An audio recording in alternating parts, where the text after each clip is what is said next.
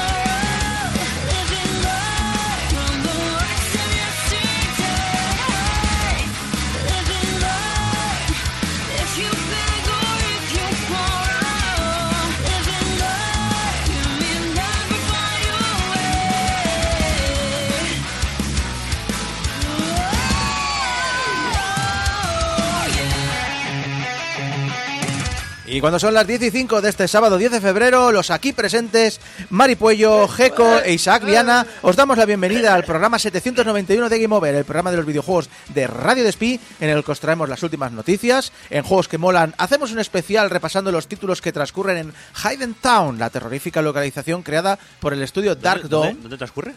en Hayden Town. Iron Town. Suicide Squad. Suicide Squad, Hayden Town. A ver, hay una cosa que hay que reclamar, que es una cosa que ha tenido este trauma durante toda la puta vida. Espera, espera, que bajo, bajo la música. Es decir, eh, como españoles, hablamos inglés con acento español y eso no es hablar mal en inglés. Di que sí. Otra cosa es que pronuncie mal las cosas, que a veces me pasa también, porque la decir. semana pasada lo que me pasó es que estaba dormido y pronunciaba como el culo. Pero Claro. tener acento español es perfectamente correcto, porque estoy harto de ver gente hablando en inglés con acento francés, hablándolo con acento surafricano, hablándolo con acento alemán y nadie le discute nada. He visto alemanes decir bujit, bujit, bujit al, al trigo. No, si el problema no es. Pero Pero, pero, Squad. pero Hayden es Hayden. Es que, vale, pues ya está. No, perdona, perdona. Si permitimos a los irlandeses hablar inglés, A ver, los irlandeses no sé si lo permitimos y los obligaron. Que es diferente. Eso Entonces, por también. eso se vengan. pero, pero, clases de pero, si, inglés de, de- pero, de Isaac Viana, que os estudió en opening. pero si permitimos que los, ing- que los irlandeses hablen inglés, también eh, yo voy a decir Hayden. Hayden. Hayden Town. Hayden Town. Exacto. No, Hayden Christensen. Hayden Park. Exacto, ese, ese. Hidden Town, pero bueno, eh, la serie de juegos de, así de mal rolleros que transcurren en Hidden Town de la empresa Dark Dome y que están solo ¿De- en de qué Android. empresa? Perdona. Dark Dome. A ver, también va a tener una queja, ¿no? No, no, tira, tira, que Es si no arrancamos es nunca. así. Y que transcurren solo, eh, y que transcurren, digo, que, que los podéis correr solo en Android, o sea que usuarios de iOS, lo siento, están muy bien, pero no tenéis eh, esta suerte. Y terminaremos con la loca, loca historia de los ordenadores personales, donde seguiremos hablando del mercado británico, pero antes, antes, en el chat, saludos al chat, que estáis muy activos de buena mañana, muchas gracias a todos los que estáis ahí, y más aún los de Latinoamérica, Hispanoamérica, no sé, todos los países hispanohablantes de, de América, que ahí todavía ya es Allende Técnicamente mares. soy, pero en mi corazón es ayer. Y eh, lo dicho, eh, ya estáis hablando de, de sí, de la noticia de esta semana, los juegos que traspasan sus fronteras y que han dejado marca y que vuelven para todas las plataformas. Toma. Esa es la noticia de la semana. ¿De qué juegazo vas a hablar entonces? ¿De que, tras- que traspasa fronteras? Sí, que va más allá de los, de los charcos. Juego, juego que, que rompe. Sí, sí, contra juego, juegos que- que- puentes establecidos. Exacto, que a lo mejor dice no, pero no han tenido tan buenas críticas. eh. Eran muy esperados, pero al final decepcionaron y demás. Bueno, vamos a hablar de que CDI Software lanzará el próximo 14 de febrero, como prueba de su amor por los juegos originales, Arset, The Jewel of Faramore. What? ¿Y qué es Arset? Me preguntas, clavando ¿Qué es- tu pupila azul. ¿Qué es Arcet? ¿Qué Mientras te clavo, no sé qué dices que te claven. ¿Sigue? Sí, sí, tú clava, tú, tú clava, tú clava. Acá un argentino a las 6 de la mañana. Bravo. Muy bien, bravo. Bravo. Eh, pues es la secuela espiritual de los dos Zelda para Philips CDI. ¿Pero qué dices? Yeah. De los films de CD, o sea, de los Zelda. Los Zeldas. Mal dibujados. Los Zeldas buenos. Los Zelda buenos, guapos, los que ya quisiera hacer Nintendo. Sí, sí. Ojito que sale para PC, sale para Nintendo Switch, sale para PlayStation 4, sale para PlayStation 5 y sale para Xbox Series. Espérate, que sale para la nueva generación perfectamente. Sí, sí, sí, totalmente, to- completamente. A ver, a ver, pero yo quiero saber más. ¿Esto qué son? O sea, ¿es, es, es secuela espiritual en qué sentido? O sea, ¿son respetuosos con el Ah, original? son respetuosos en el sentido de, sí, que, que cogen, bueno, lo voy a comentar ahora, pero que cogen el sentido de vamos a hacer algo como si fuera una secuela de este juego, pero al mismo tiempo no es un chiste. Eso también lo deja claro. O sea, se lo van a tomar en serio. A ver, se toman en serio. Uy, qué hostia se van a... Es, es autoconsciente de su legado, pero no quiere regodearse en él. Es decir, es un vam- vamos a aceptar lo que es, pero al mismo tiempo es te voy a hacer un buen juego. ¿Es autoconsciente de que la gente es- conoce de ellos a través de las... de que ha visto en YouTube las imágenes y los vídeos y lo bien animado que estaba? Hay que decir ¿Y que lo bien doblado que sí, estaba? hay que decir que YouTube ha sido maravilloso para encontrar cosas buenas, pero también para reescribir la historia, porque por ejemplo, Angry Nintendo Net hizo broma con Castlevania 2. Castlevania 2 no es un mal juego, por algún motivo la gente cree que es malo. El Tortugas Ninja Es difícil. es un juego pero- mediocre, pero no es un juego basura. Eh, Ahí discrepo, el de NES. sí, Uf. Battletoads, eh, Battletoads básicamente lo hizo famoso 4chan. El del Tortugas Ninja tenía la- el sello del LJN, del cual hablé una vez. LJN día, no y- es tan mala, que había juegos de Rare. Uf. Es decir, eh, el Spider-Man de la Game Boy eh, es un juego del montón, pero tanto a mi hermano como a mí nos gustó es bastante que como- y es del como LJN. tantos- Como tantos que había en la época. Claro, es decir, Pero eh, el juego, por ejemplo, de Regreso al Futuro del LJN es como, vamos, para que ni con un palo, ¿eh? Pero él, el de Regreso al Futuro, bueno, a ver, hay juegos malos, pero que no son tan malos como la comedia para hacer un vídeo te a veces te representa, que, que a veces es un está muy bien que lo hayas descubierto gracias a internet, pero ahora que lo has descubierto, tócalo todo un poco y ponte en contexto. Vale, me parece muy bien que te pongas en contexto, pero tú te coges el vídeo de la, la- la- la escena inicial de cualquiera de los, los- los dos celdas, estos de CDI, Sí. y flipas, sobre todo con el rey ahí hablándote, y, oh, oh, oh, oh, y con ese doblaje que tiene, con esa, esa- esa animación hecha a mano. por- Bueno, pero estamos hablando también de, de cierta época en la que esto no existía. Hombre, eh, en aquella época había Dragon Slayer, por ejemplo. Y mucho antes, y mucho antes. Diez años antes, pero, sí, sí. pero ¿qué ocurrió? Pero claro, Dragon Slayer- Desaparecieron. Sí, claro. Desaparecieron por completo. A ver, detrás de este proyecto se encuentra Seth Farkelson, un fan de los dos juegos originales. No fan de su desde su lanzamiento, sino porque en 2020 se dedicó a remasterizarlos. Eh, así rollo para proponerse. Vamos, voy a hacerme un proyecto de juego Sí. que más o menos tenga un foco cerrado y voy a ver si termino un proyecto de juego. El, el asunto es que después de hacer este proyecto saco dos cosas. Primero, una reacción muy positiva de sus amigos por el trabajo realizado, en sentido de pensaba que la gente jiji jaja, que bromita, y en plan, ah no, pues pues lo has hecho muy bien, está está muy chulo. Y eh, además eh, sacó un enorme respeto por los desarrollos originales de los juegos, porque lo que hizo mucho fue ver mucha documentación de diseño, ver muchas entrevistas a desarrolladores y aprendió lo mucho que el juego sufrió, esos dos juegos sufrieron pues por culpa de limitaciones del hardware, de limitaciones de presupuesto y limitaciones de tiempo. Entonces, en gamedeveloper.com, que es de donde os traigo esta noticia, hay una cita de Fulkerson eh, que reza: Soy un fan de los juegos poco queridos y apreciados y espero que más juegos de este tipo reciban el cariño y la atención que se merecen. Me cae bien ese tío, ¿eh? Es de los tuyos. Este, de los podría míos. ser colaborador de Game Over y Es tener que- una sección llamada Alguien tenía que hacerlo. Es que sabes qué pasa, que estoy leyendo, o sea, estás leyendo todo esto y me parece un, un alguien tenía que hacerlo de manual. Es en plan Sí. de, es que alguien lo tiene que hacer y lo voy a hacer yo. Y de hecho, es un proyecto que atesora mucho este hombre, ¿eh? Porque ha contactado con varias personas de los juegos originales para la secuela, indicándoles claramente, en, oye, que no estoy haciendo un juego de broma para cagarnos en ellos, estoy haciendo un juego en serio. Y eh, gracias a eso, pues uno de los artistas de los fondos pintados a manos, eh, Jeffrey Rath, vuelve para hacer fondos pintados a manos para este juego. Bueno, y los fondos también pintados a manos no estaban mal. El problema era lo que había en primer plano. Sí, no, los fondos estaban muy bien. Y, los, y además, entre las voces están eh, Jeffrey Rath, que era la voz de Link en los juegos originales, Uf. y eh, Bonnie Jan Wilbur, que, es la- que era la voz de Zelda también en los juegos originales. Cuando Link hablaba. Excuse me. Pero eso era la serie. Yo también pensaba que era del juego y era de la serie. eso es de la serie, que la serie es la basura. La serie, La es serie es la basura. pero horrible además no poder. El- los juegos eran justicos, pero tampoco en su momento, es lo que decía él, tampoco había muchas cosas así. Había estado el, el del, que has mencionado antes, ya no me sale el nombre. Dragon's Lair. Dragon's Lair, Hmm. pero que, que era otro nivel, porque era otro rollo. Habían varios así en plan eh, dibujados como si fueran Sí. aventuras eh, gráficas. Pero claro, este es que era muy especial. Primero porque era un Zelda, bueno, eran dos celdas. Y segundo porque es que la, cal- mm, la calidad era un poco discutible. Y que la- también te digo que, que a mí me encantan. ¿eh? Sí, por eso, que no tampoco eran como para el- oh, lo peor. Bah, había cosas bastante peores. sa- ¿Sabes qué es lo peor de estos juegos? La gente que lo vende a 200 euros en eBay. Hostia, sí. Y el Hotel Mario también. El Hotel Sí, Mario sí. que es súper caro. Mira, ¿Estáis diciendo que la culpa es el capitalismo? Sí, ¡Hombre! Ya lo Hombre, la semana pasada y no estabas. La semana pasada te echábamos de menos. Esto va por el oyente que decía que llevamos dos o tres programas sin ponerlo.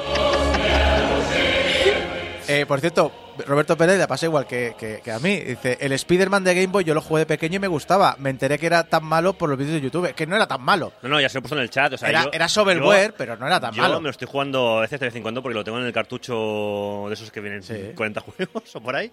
Y. Cartucho original, ¿eh? Por, por supuesto. Sí, sí, 40 Y- juegos en un... sí. Sí, sí. Originalísimo. no, pero. Perdona, yo no gracias, es mal juego, ¿eh? No gracias, es mal a, juego. gracias a ese cartucho eh, me hice súper fan de Motocross Maniacs, Ah, mira. de Konami. Que era un juego que por los Sí, sí, gráficos no le habría dado ninguna oportunidad. Pero al tenerlo ahí, de repente dije, joder, juegazo. ¿Ves? Hablando de 40 juegos en uno y sonando esto de fondo. Perfecto. Sí, sí. Fulkerson ha indicado que tras, que tras remasterizar los juegos originales ha querido crear una secuela que continúa con los fondos pintados y la exploración no lineal de los originales, que descarta los peores aspectos de la precuela y que añade varias cosas nuevas suyas a su creación. El argumento trata de Ar- Arcet, la princesa del reino Faramor, que viaja para evitar que el rey demonio Daimur conquiste el reino. Que es un... Vaya, ¿de qué me suena esta Me historia? suena, me suena bastante. ¿Y qué tienen? En vez de triangulitos de poder, tienen pentágonos de lo, de lo imposible. O... Lo que dirás es también, hombre, está muy bien que programador loco por tu cuenta y que has contratado a artistas y demás, y dices, vale, ¿quién te financia esto? Esta locura. Bueno, pues Limited Run Games. Alguien tiene que hacerlo. o sea, era o Devolver o Limited, una de las dos, ¿no? Yo de volver la veo muy fuerte, ¿eh? Sí, pasa que está cerrando estudios también, ¿eh? Vaya por Dios. Es que, es que no podemos tener na- nada, ni Sí, una, sí. ni una bonita. Sí, bueno, a mí la, la que han cerrado, la, la última que ha hecho mm, Embracer, que se ha cargado el nuevo proyecto de Deus Ex en el que se llevaban dos años y medio de trabajo. Ah, sí.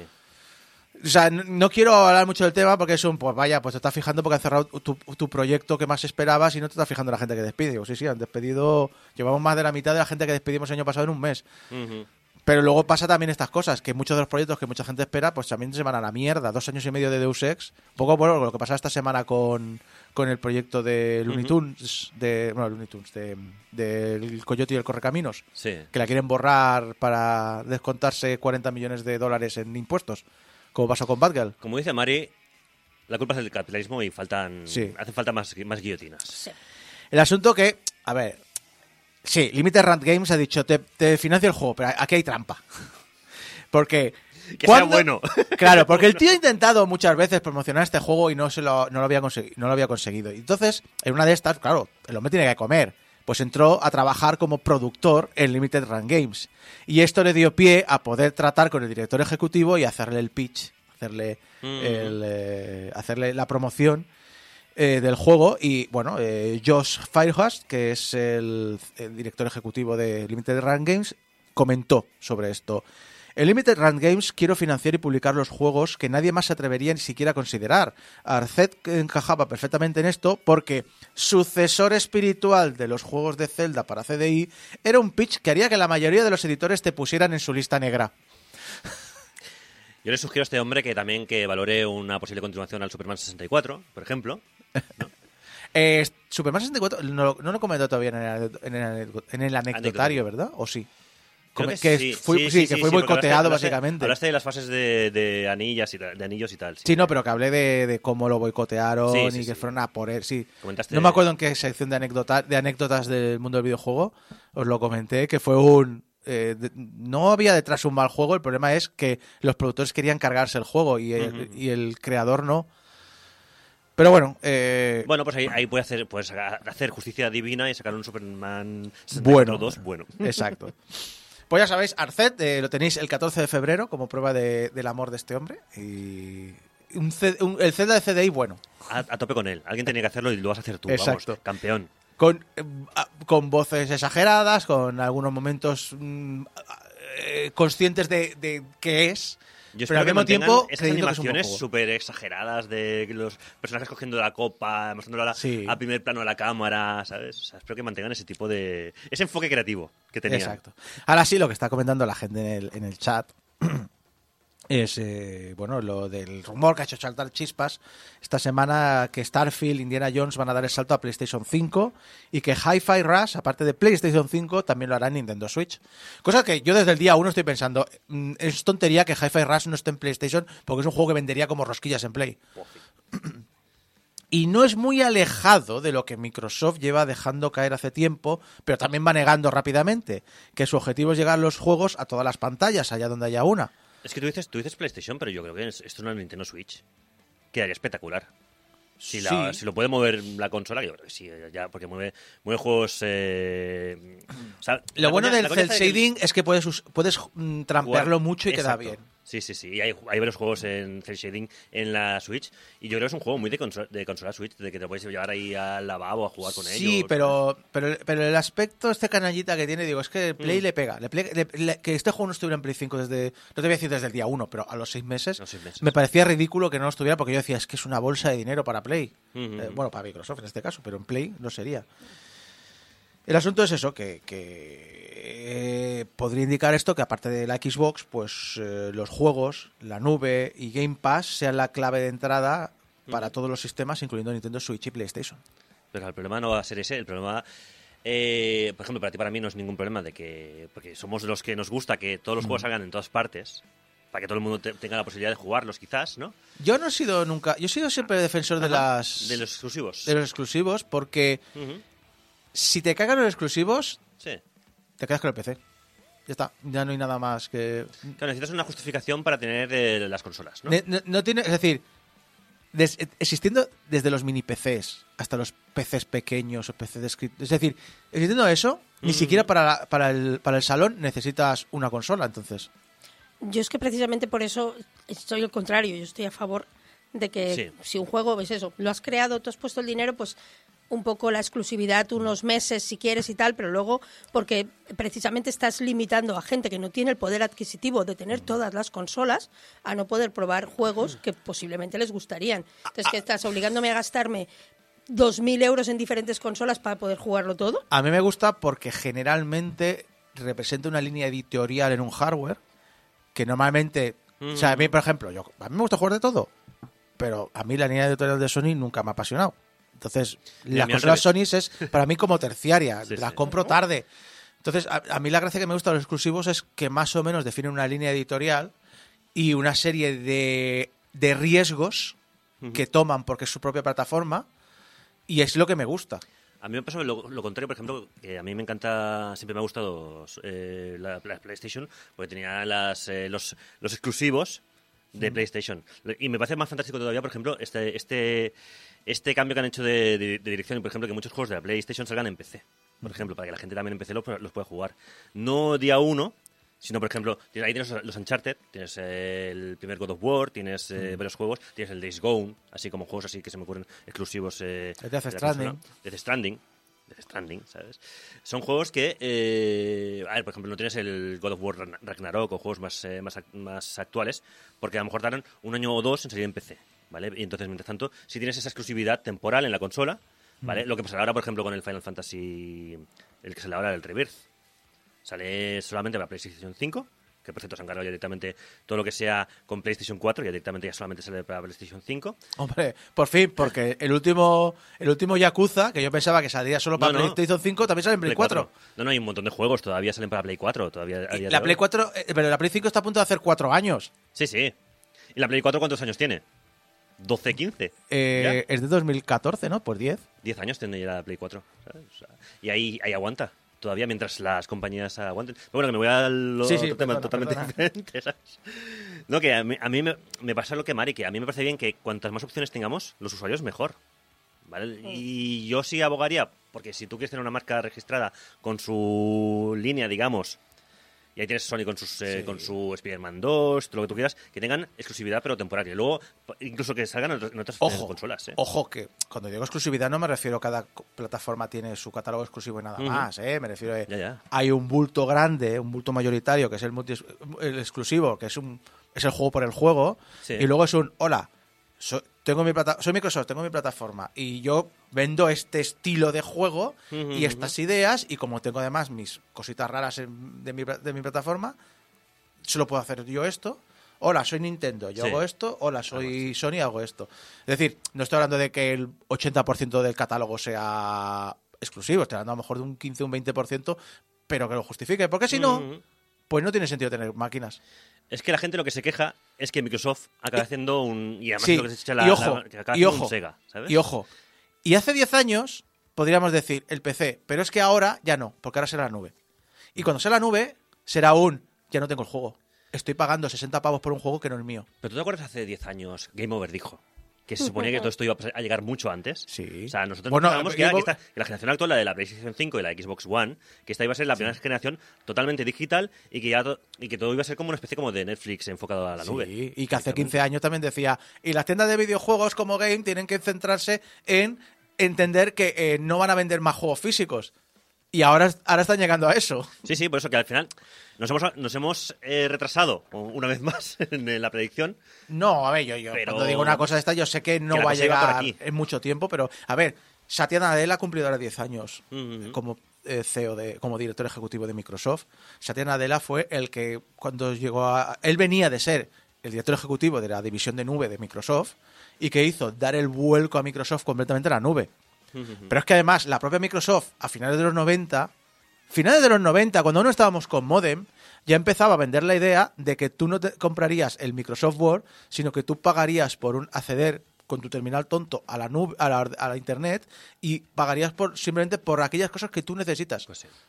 Ah, lo que hay que tener en cuenta es una cosa muy clara y es que eh, lo que sea será, porque al final Microsoft todo esto lo hace porque así es como saca dinero Sí. y evidentemente tontos no son y no hay nada peor ni, ni más tonto que ser un fanboy de un electrodoméstico. Ya llega- lo digo, lo digo porque, porque ya sé por dónde van a ir los tiros luego, porque la gente se queja de muchas cosas, pero no hay nada peor y más tóxico que un tío que defiende una marca de videojuegos. Yo estaba ahora pensando en esto de tener las diferentes consolas, tenerlas todas o tener solo una, y me estaba acordando cosas de viejuna, de la época cuando yo era adolescente, que empezábamos las casas a tener, se tenía una, tú tenías tal, pre- eh, tus, tus amigos tenían una diferente, porque así podíais ir a casa de los amigos a jugar. Mm. Entonces, en aquel, en ese, en esa de esto social sí que puedo entender eh, la cosa de yo tengo una, tú tienes otra y jugamos a todos los juegos porque nos vamos.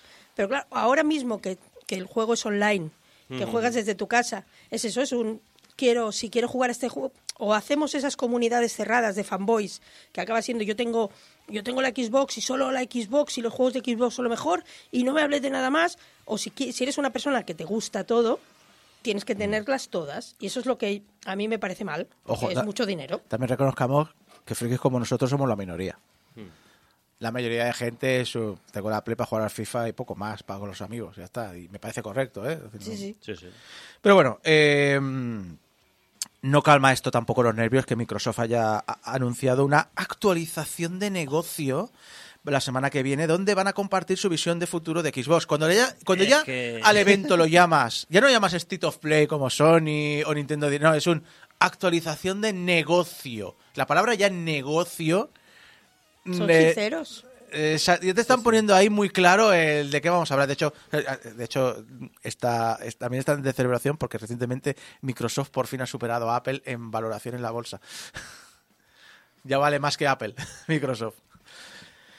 Eh, obviamente todo esto nos llegan los ecos de la, de la producción para terceros que hizo Sega hace ya un cuarto de siglo y los que hablábamos antes, los fanboys llori- lloriqueando. En plan de, pero es que, pero Es es que, que... ¿Qué problema habría? de ¿Dónde que- ha quedado mi lealtad con la empresa con- desde la primera Xbox? Las empresas no te deben nada, Antonio. Tal cual. No te deben nada. Antonio, Y- entiéndelo. y te digo una cosa. No te deben nada. No te- Es una empresa. ¡Capitalismo! No te lo debe ni la empresa para la que trabajas, imagínate Imagínate. la que consumes. Pero que, coño, que, que a Sega no le fue mal, ¿eh? El cambio de negocio. No. Bueno, Sega estaba en la. Estaba en la mierda. Sega estaba dirigiéndose a la. cuneta. Estaba, estaba moribunda ahí. Exacto. Y ahora mira Sega. Eh, con NFTs.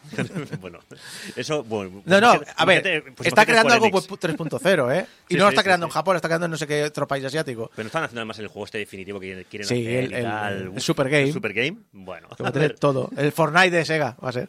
Hostia. Christopher Drink de GamesIndustry.biz ha escrito una columna al respecto y, y quiero destacar una idea que transmite, que es que al igual que Nintendo no podía vencer a Sony cuando se trataba de pelear por su hardware, y la técnicamente superior GameCube lo demostró cuando se estrelló contra la PlayStation 2, pues Nintendo simplemente decidió ir a un mercado diferente, a un mercado más amplio. De hecho, yo siempre recuerdo la anécdota que en la reunión de directivos, uno de los directivos que tenía como 80 años o 70, no me acuerdo, sí que era muy mayor. Y estaba, y estaba en la época de Yamauchi. Y entonces dijo, yo llevo toda la vida trabajando en esta empresa y ni yo y nadie de ni nadie de mi familia ha consumido nunca un producto que- de los que creamos. Fue el momento de decir, mm, Nintendo, mm, oye, quizá estamos peleándonos por un mercado que está ya muy dominado por otras marcas que nos están dando una paliza, pero tenemos el potencial para llevarlo a otros sitios. Pues Microsoft, insisto, esto viene de la columna de Chris Dring en gamesindustry.biz, Microsoft indica, podría estar pensando en hacer lo mismo, pero claro, estamos en un mercado muy diferente al que pasaba en 2004 o 2005. Ahora todos estamos esposados a ecosistemas digitales, con nuestros títulos, con nuestros amigos y con nuestros logros asociados a esto.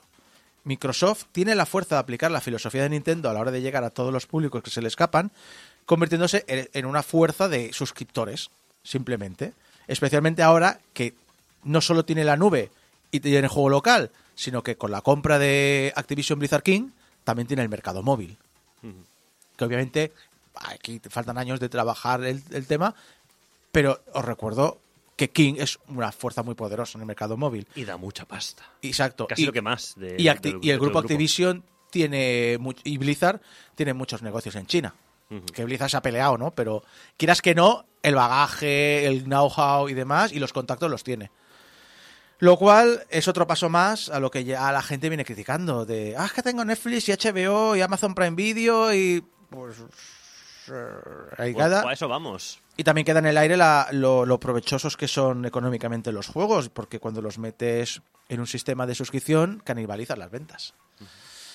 Así que ya veremos, ya veremos en qué acaba esto, pero desde luego yo creo que la próxima década, bueno, yo, yo, llevo tiempo diciéndolo y cada vez me caen más cosas que lo demuestran. La próxima década, esta toda esta década de videojuegos va a ser un, un movimiento y unos cambios del mercado que conocíamos de toda la vida que lo van a dejar muy diferente y olvidaos de, lo que cree. Olvidaos de. O sea, eso ya murió hace 10 años, la, el mercado del videojuego de los 90 y 2000. Isaac, Isaac, es renovarse o morir.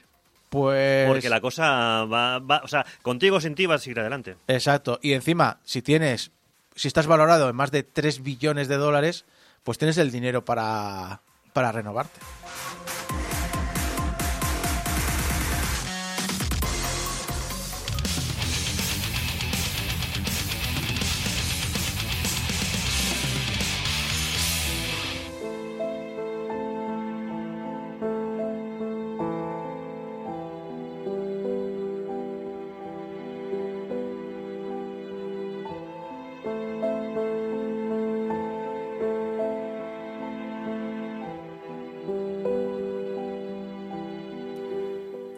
Bastian y Clarissa son una joven pareja muy enamorada que han decidido ir a vivir juntos. Su primer año de vida compartida ha sido pleno y feliz, como puede verse en las fotos que cuelgan en las paredes de la casa, fotos de una vida compartida llena de amor. Pero a medida que se acerca el 33 cumpleaños de Bastian, extraños fenómenos paranormales acosan a la pareja hasta que, un día, Bastian es atrapado por las sombras y engullido a otra realidad. A partir de ahí, la pareja se enfrenta a una carrera contra el reloj, cada uno desde una realidad distinta, para salvar el alma de Bastian y traerlo de nuevo a nuestra realidad.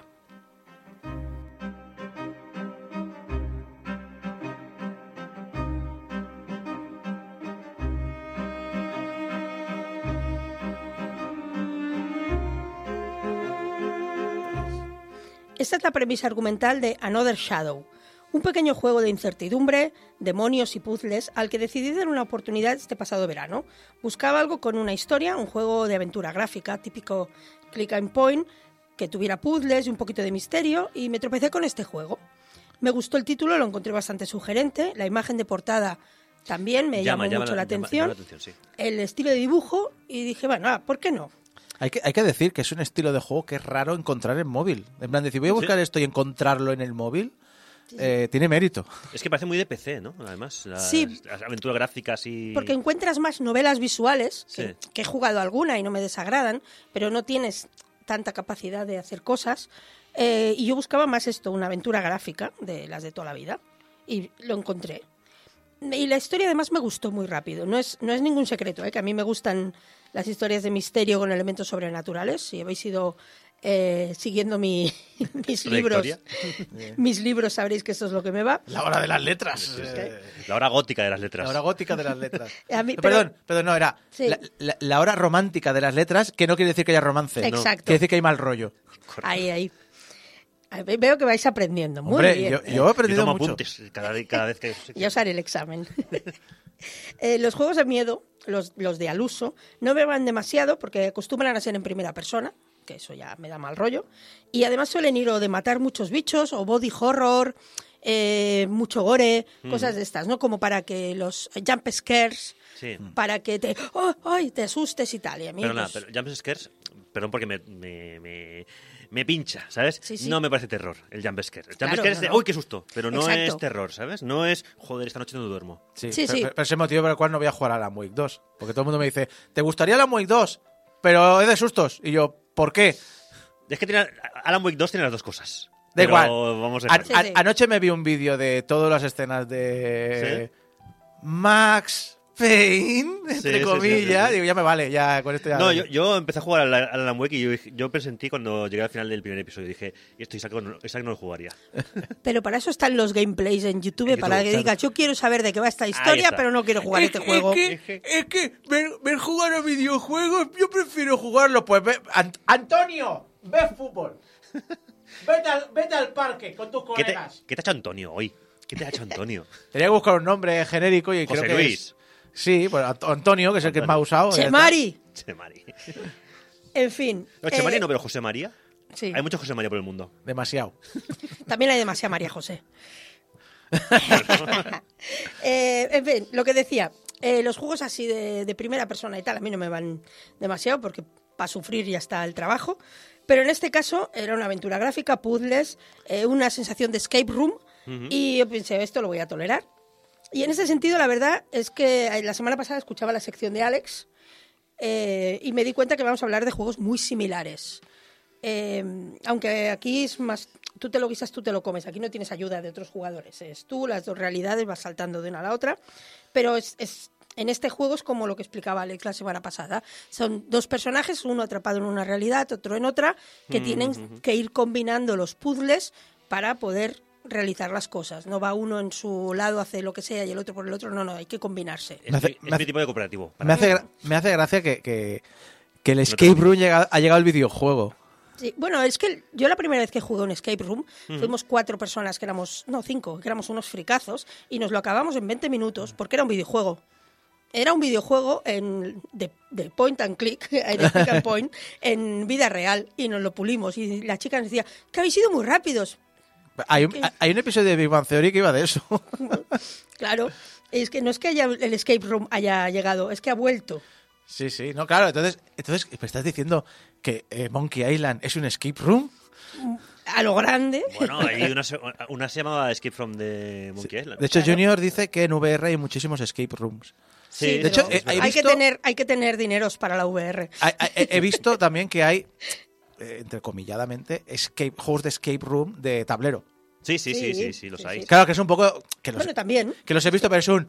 Hola, me he comprado un juego, lo juego una vez, ya está. Y hay muchos acabó". juegos de Gincanas del Splay Sí. de- o de los del cole. Y si te juegas un a escape unos room. de estos de móviles tipo de Room y tal, que son También. también puzzles que resolver, Sí. que pueden ser perfectamente de escape. Maldita sea, hemos, hemos americanizado un... hemos puesto en inglés un término inglés para algo. Es decir, no son juegos de, de- de- de- de aventura gráfica, son gincanas. Maldita sea con lo mal que pronuncias el inglés. El género gincana. Es el género gincana de toda la vida. Y, y de hecho las gincanas también son rol en vivo. Y ya otro día, si queréis, ya hago una sección sobre Madre mía, Guau. hacemos llevar esto. On fire. Vale, ya me En callo fin. porque te he desviado mucho. Sí, nos hemos desviado un poco, pero no pasa nada, porque hablábamos del de, el tipo de juego que era y es algo así. En realidad, eh, bueno, volviendo al, al tema, la realidad de, de Clarisa todo es como debería, es la, es la realidad nuestra, está todo limpio, ordenado, está, las plantas están vivas, pero la realidad de Bastian es una realidad de muerte, de demonios, de putrefacción, donde corremos el peligro de quedar atrapados para siempre por algunos motivos que, bueno, que ya veremos si jugamos el juego. La- Por temas. por temas. El juego en sí, la verdad es que a mí me enganchó. Es una historia sencillita, porque no deja de ser la historia de fantasmas, bien explicada y algunos puzzles son bastante evidentes, pero otros no lo son tanto. Y la verdad es que pueden hacernos pensar un rato. Y tanto, de hecho, que si eres una persona con cero competitividad y ninguna necesidad de demostrarle nada a nadie, seguramente irás a buscar alguna de las guías online que corren por ahí, por internet, para ver que se te está ca- escapando y poder avanzar. Sí, oye, son muy útiles. Yo ya. Yo ya tengo- problemas. yo ya Yo tengo- la yo te- frustración no la necesito para nada en mi Yo ya tengo una edad y acepto usar ayuda. Sí, intento, intento evitarla, por, pero eso es porque mm, a quien lo único que tengo que mostrar es a mí mismo y a mí me gusta serlo. Pero al final, por ejemplo, es un. Mira. Oye, eh, obra DIN, lo quiero hacer al 100%, pues yo sé que tres o cuatro casos, voy a- mínimo voy a necesitar ayuda Mira. y otros tres o cuatro voy a necesitar pistas. Ya está. Obradín, obradín. Y ya está. Bueno, tú juégate una aventura gráfica de los 90 sin guía. Mm. A ver si te lo pasas en menos de seis meses. No, no, Porque Y, luego- algunas- y, su- y sumale a eso los problemas y- de traducción a veces. Y te digo Mundo Disco, y te digo efectivamente Monkey Monkey Island, sin. Yo Mundo Disco no me la acabé. Me- Mundo Disco ¿Cuál me quedé, las? la primera, ¿La primera? me quedé en un punto en el que yo sabía que tenía que hacer algo para conseguir un dragón de pantano, Sí. pero no hubo narices de conseguirlo y el final de esa aventura, que me quedaba igual media hora de juego, no lo pude llegar a saber nunca porque no había guías entonces es igual, porque por luego, los El- luego también hay, puestos. puz- hay puzzles que son. El hijo de puta que de- decidió que había que coger un objeto que estaba en pantalla solo determinados frames El por la pixel- animación de un personaje. Pixel Hunting se llama eso. Sí, no, pero una cosa que sea pixel hunting y otra cosa es un no. Este personaje está parado y se va moviendo y de vez en cuando se mueve de tal manera que deja ver el objeto y solo en ese momento se puede coger del bolsillo. Es decir, pero tú eres imbécil, pero ¿a quién se le ocurre? A alguien que odia a la humanidad. Sí, Sí, porque déjalo ahí. hay gente que confunde juego con competición. Yo no, pero hay gente que lo confunde. En fin, la cuestión es que a medida que avanza el juego, eh, Clarisa va descubriendo secretos inquietantes sobre el pasado de su amado que explican por qué les está pasando todo esto y por qué las sombras quieren hacerse con él. No voy a soltar ningún spoiler, pero eh, yo creo que deberíamos empezar a enseñar a los niños que si una casa tiene fama de encantada en el pueblo, pues no vayas. Es una buena Ya enseñanza. está. Sí, sí, O sea, sí, sí, sí. No es, ah, es que las fantasmas no existen. Bueno, por si acaso no vayas. En esta casa murieron 20 personas y no a la vez. Por algo sería. Por Tú algo por si acaso no vayas. Pero bueno, eh, con la ayuda de mi mejor amiga, la guía de internet, yo conseguí resolver todos los puzzles, abrir todos los candados, encontrar todas las llaves y descifrar todos los grimorios hasta llegar al final del juego. Eh, de nuevo, sin soltar muchos spoilers, digamos que el final me hizo pensar que esto tenía que tener una segunda parte. O sea, yo no había craqueado astutamente el significado de los rayotes en las fotografías para que la historia acabara así. Ya, pero eso no es que tuviera que tener una segunda parte, es que tú la querías. Bueno, sí, ¿qué pasa? Pero ¿cómo has hecho hackear los rayotes? De... Sí. ¿Cómo, cómo? Explícame, Bueno, explícame hay esto, una serie de las pistas que hay por ahí que hay Sí. que Hay craquear esos códigos. Pasan cosas. Pasan Sí, cosas. sí. Vale, vale. Eh, lo entonces busqué, dije, "Vale, vamos a ver esto, esto, este juego, quién lo ha creado y qué más tiene. Y efectivamente el juego tiene una continuación, pero no solo eso, sino que el juego es que ni siquiera es el primero de la lista. Y así es como descubrí el, el universo de Hidden Town creado por el estudio Dark Dome y me enganché un poquito a ellos. Ah, o sea, que encima empezaste por la mitad de la sí, historia. bueno, por la mitad casi el final. Ah, mira. Sí, sí, vamos a ir por partes. Eh, Dark Ah. Dome es un pequeño estudio que está situado en Perú, creado en 2019 por Aldo Mujica y Sandro de la Riva Agüero. Y según ellos mismos indican, ellos siempre han querido contar historias y hacer películas. Y descubrieron en los videojuegos eh, una herramienta con la que explicar estas historias y dar forma a este universo que se habían inventado de Hidden Town. Es eso, son dos personas con su estudio y van, ellos van haciendo. ¿Pero esto es Hidden Town, que es como una especie de Silent Hill, ciudad entre mundos o algo así? ¿O- Sí, Bueno, es, es el lugar donde todas las historias ocurren. Parece que es un lugar donde las sombras y las fuerzas ocultas campan a sus anchas y solo unos cuantos ciudadanos parecen ser conscientes de ellos.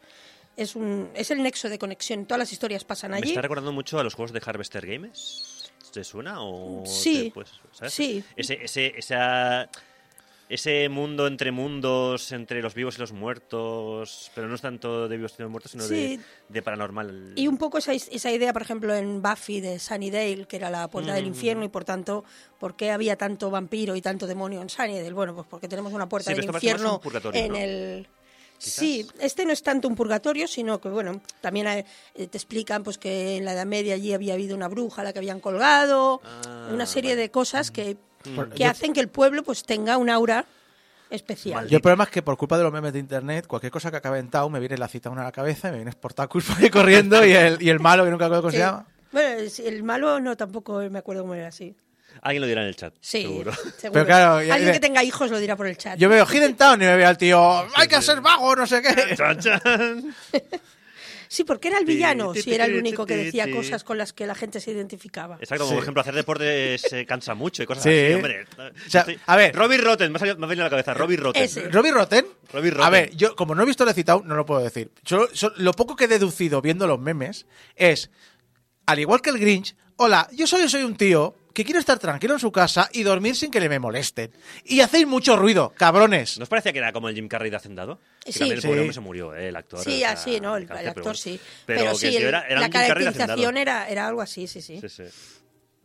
En fin, lo que os estaba diciendo de Hidden Town, Que nos vamos. volvamos, eh, es que es eso, es el, es el- el pueblo es el nexo de conexión entre todas las historias y entonces eh, nos hemos, mucha la gente que hemos jugado, porque he estado hasta en foros, eh, nos preguntamos cuál es el orden correcto para jugar los juegos. ¿Es desde el, el primero que salió ibas jugando por orden o no es exactamente ese el orden cronológico? El, el Hidden Town verso. Sí. Eh, hay diferentes historias en las que hay saltos temporales, no hay una cronología muy clara, aunque hay teorías en internet de cuál debería ser este orden. Espera, espera, entonces los propios autores no tampoco quieren Que responder, quieren, prefieren que la gente... Bueno, la página web de ellos no dice nada al respecto, pero hoy, como hemos comentado antes fuera de micro, la página web está un poco petada en estos momentos. Es un poco, un poco, mm, deberíais hacerle un poquito de casito, por favor. Sí. Está, está hecho Pero una bueno, puta mierda. Están centrados en lo otro. mira. Dreamweaver es mi pasión, ¿no? Sí, casi, casi, porque la única foto del estudio que hay de Dark Dome es, es un Mac. Mm. Sí. Estos- de, Hola, somos un estudio. Y ves un Mac de estos con el, con el teclado y el ratón inalámbricos estándar que vienen con el Mac. En, en un escritorio. En un escritorio bastante vacío con una libreta. Y, ya- y, hola, este es el estudio. Yo me imagino de todas maneras, volviendo al tema, porque se, se nos va, se nos va, que en estos casos, como siempre, la mejor eh, respuesta para verlos, o sea, para jugar los juegos, es por orden de salida. Más que nada porque, Sí. aunque cronológicamente, cronológicamente se han eh, mezclado, eh, siempre hay cosas que te pierdes, o sea, algún detallito que te pierdes. Sí, y porque, sí, y porque sí, los es- argumentos se reescriben cuando salen en juego. A mí Claro. yo siempre he dicho lo mismo con las películas igual. eh, Sí, es sí, sí, decir, es un no te mires las pelis en orden cronológico de historia. Hazlo cuando te la sepas de memoria. Pero cuando es la primera vez, métete en el orden de salida, que es como la gente lo, lo descubrió en su momento y vives esa experiencia. Que también es una experiencia interesante de vivir, aunque Sí. la persona tenga pensado lo que va a pasar en el futuro, la gracia es vivirlo como lo vivió los espectadores de la época. Sí, sí, eso está. o sea, no hay problema en jugarlos, incluso ni siquiera en jugarlos, o sea, ir jugándolos. Da igual el orden, pero el orden de creación, os lo voy a ir diciendo.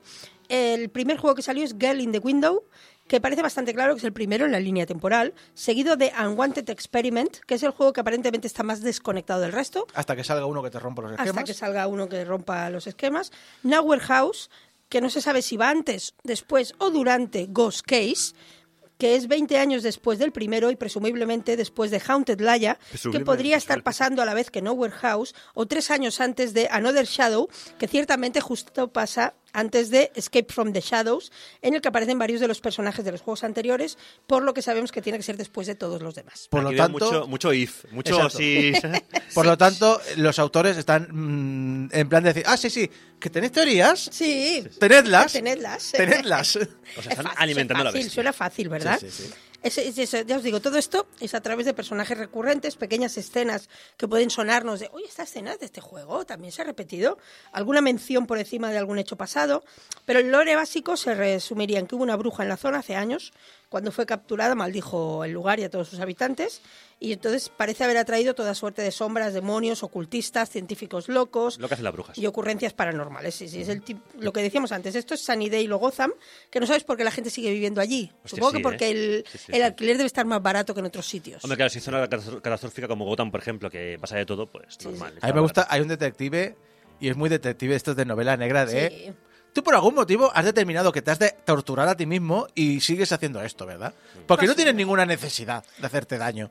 No, porque además, eh, aquello, ¿qui- ¿quién te está pagando? No, es que este caso estaba sin resolver y he decidido que voy a... Ya, pero tienes que comer. Pero, exacto, pero eh, resuelve el caso de la señora que no encuentra al gato, Que el que whisky- te va a pagar. Que el whisky no alimenta. Dick, Tra- Dick Tracy, que el whisky no alimenta. Más o menos, sí, sí. Pero en fin, a medida que avanzamos, los juegos van siendo cada vez más elaborados.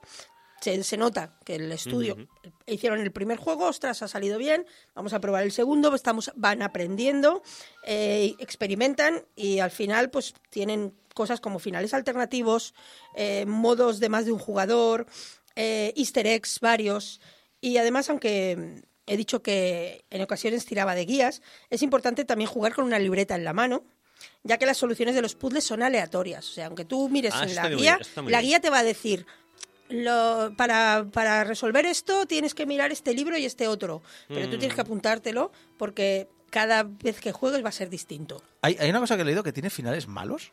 Sí, hay algunos juegos, no todos, pero hay algunos juegos que tienen final malo. Mm. Lo que pasa que luego puedes rejugar es solo ese trozo del final Y cambiar. Ah, vale. y cambiar al final bueno. Pero sí, sí puedes, eh, si no eres suficientemente, sobre todo son eh, el único momento del juego en el que se, de que hay un, un poquito de velocidad, te tienes. X segundos para tomar una decisión y si tomas la decisión adecuada salvarás eh, tu alma o la de quien sea y si no tomas la decisión adecuada pues te quedarás atrapado en la realidad de la bruja y ahí y ya verás Y con tu pan te lo comas. Sí. es eso. eh, lo que decía, los ju- jugad con una libreta porque es, es muy útil. La verdad. Y además, luego lo que sí que notas es como, claro, evidentemente tampoco van a inventarse eh, códigos diferentes para cada juego eh, y van repitiendo un poquito el- los diseños de los códigos entre juegos, pero eso es totalmente No, pero normal. Es, es un detalle muy, muy agrade- agradecer esto de que, Mm. de que en cada de que en cada partida la cosa cambie, aunque sea los, un código de, no sé, de, un- de una combinación o lo que sea, Sí, sí. porque te obliga a estar pendiente de la partida y no de eh, depender 100% de la guía. Hasta Claro, que encuentras sí, el sí. típico puzzle que a ti se te da mal, Sí. como me pasa a mí con... Hola, soy Resident Evil 4 y te voy a poner el típico puzzle de que tienes que mover las piezas y solo puedes... so- so- solo hay hueco para una pieza y tienes que ponerlas en orden y es un... No sé hacer esto. Yo me acuerdo del ca- No de- sé hacer esto. el De estos hay el pocos, puzzle pero de los alguno cables, El puzzle de los cables de Ace Ventura. Ya ves tú, Ah. la ves, una, una aventura gráfica súper chorra basada en eh, la serie de dibujos. Tenía Sí. un puzzle, tío, que era de, de cables que era horrible. Aquí dices, no sé, o sea, ni con guía, ¿sabes? No, no, claro. Hay puzzles que también requieren eso, que una concepción espacial, un no sé qué, que si, si no se te si no se te da bien, no, hay guía que te ayude. Eh, como he comentado antes, el estilo de dibujo es muy, a mí me gusta mucho, es bastante, es bueno, es, es muy bueno y, y es limpio, es agradable, incluso siendo historias de, de misterio y tal, no es oh, todo oscuro que casi no puedes ver la pantalla. Eh, lo que son los colores no son vivos, son más bien apagados, pero a la vez es, es colorido, tiene, tiene luz y es muy reconocible. El diseño de personajes me encanta. Sí, sí, O es- sea, es, es precioso. Mm. El diseño también de las de los bichos, de las sombras, es bastante. Hay algunos que son monísimos, otros que dan mal rollo. También tienen diferentes eh, niveles, ¿no? De- del mal rollo que te quieran dar en cada momento.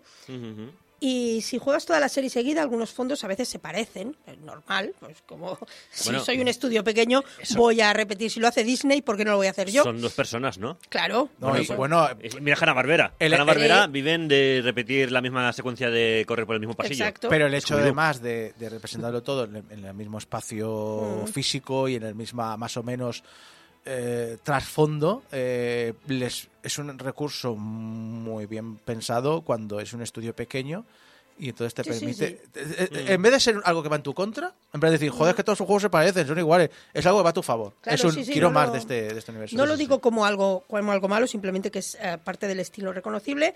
Las mecánicas de algunos puzzles eh, te pueden llegar a recordar otros puzzles si juegas muchos de los juegos seguidos. Eh, pero a la vez el, el lore la- y las pistas es donde el, el equipo artístico se regala más. Y entonces en el juego de Ghost Case, por ejemplo, hay unos murales chulísimos que son parte de algunos puzzles y tal. En las, en las paredes de una cueva en la que te metes, de la que hay merchandise que no me voy a comprar porque soy una mujer adulta, segura de mí misma que no necesito más tazas. Vamos, que no te diga el dinero. Pero es que es muy chula la taza. con el mural inquietante. Eh, la música también es bastante buena. Ambienta sin distraer ni molestar. La, la hemos tenido de fondo. Sí, de fondo tenéis. Eh, está bastante, bastante eh, bien. O sea, Sí, sí. para ser un para un a ver, para ser para un juego de móviles. Claro, no, para ser lo que es, que es un producto de juegos pequeñitos para móviles, eh, la música tiene un trabajo bastante Sí, es lo que digo. A mí, sobre todo es eso, que ambienta, no te molesta, no te distrae. Y vas. la- y entonces es importante. Yo normalmente hay juegos en los que juego sin sin música porque me estoy escuchando un podcast de fondo. En estos habrá juegos en los que tendremos que tener el sonido puesto porque va a haber pistas eh, que puedan ser sonoras, pistas Auditivas. musicales, con lo cual tenemos que tener la, la música puesta. Eh, y bueno, es que no sé, si, si sigo contando mucho más, eh, me pondré a hablar de la historia y entonces os, os soltaré puzzles y, y- y spoilers y esto. Yo me lo he pasado muy bien con todo este universo, jugando los diferentes juegos, viendo todo, cómo encajan las piezas de toda la historia. De hecho, Escape from the Shadows me falta. Es, no, es el que no he tenido tiempo de jugar aún y lo tengo pendiente. Y además, eh, en octubre anunciaron que van a sacar un juego nuevo durante el 2024. O sea que ya voy a estar atenta para jugarlo. Y bueno, eso, que yo os los recomiendo, que os echéis un ojo si os gusta este tipo de, de juegos y que sobre todo no tengáis ningún problema en tirar de guías, que no pasa nada, nadie os va a juzgar. Esto es para divertirse, no para competir con nadie. Exacto. Y si os da vergüenza, no hace falta que lo contéis. Claro, no se lo contáis a nadie. Oh, me he pasado unos juegos que no veas y nadie Eh, tiene que saberlo. Los juegos de la empresa Tardon, que estaban preguntando en el chat, recuerdo, son juegos para Android, no están en iOS, por desgracia. Eh, recuerdo, los juegos, si los queréis buscar, son Girl, Girl in the Window, Unwanted Experiment, Nowhere House, Ghost Case, Haunted Laia, Another Shadow y Escape from the Shadows, pero más fácil es que busquéis Dark Dome, que es la empresa que los ha desarrollado, y los encontraréis todos. Y, y ya está, espero que algún día los saquen iOS y espero que te saquen el octavo juego. Sí. Y, y, a ver- y- y que algún día os expliquen cuál es el timeline correcto de la empresa, de la, de la historia. O no. Que parte de la gracia. Bueno, pues ya sabéis, si os gusta un poquito el mal rollo, aunque yo digo, los gráficos no te dan mal rollo. No, Supongo que es hasta que empiezas a jugar. Sí, y ta- tampoco es un mal rollo de, de, oh, Dios mío, no puedo dormir luego. Es, es este rollo de historia de fantasmas, de historia gótica, de, de pasa, hay algo que ocurre en este sitio y tengo que resolver este misterio y tengo pues un poquito de, de prisa en resolverlo porque si no me voy a quedar, mi alma va a quedar condenada para la eternidad. Pero aparte de eso, nada. Inquietante Martín Landau. Eh, Inquietante, Carmen. pues ya lo sabéis, Dardom, eh, la empresa pequeñita, pequeñita, pero oye, a la empresa pequeñita mola, da gustito darles Sí. dineros. Y tanto. Así que ya lo sabéis.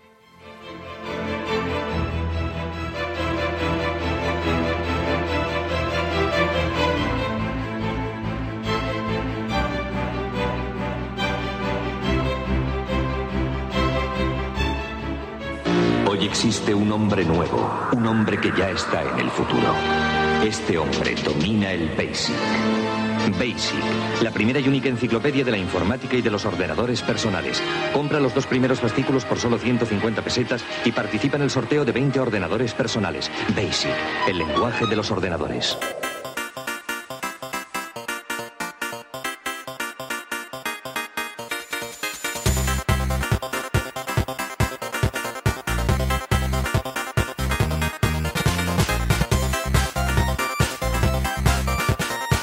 La loca, loca historia de los ordenadores personales.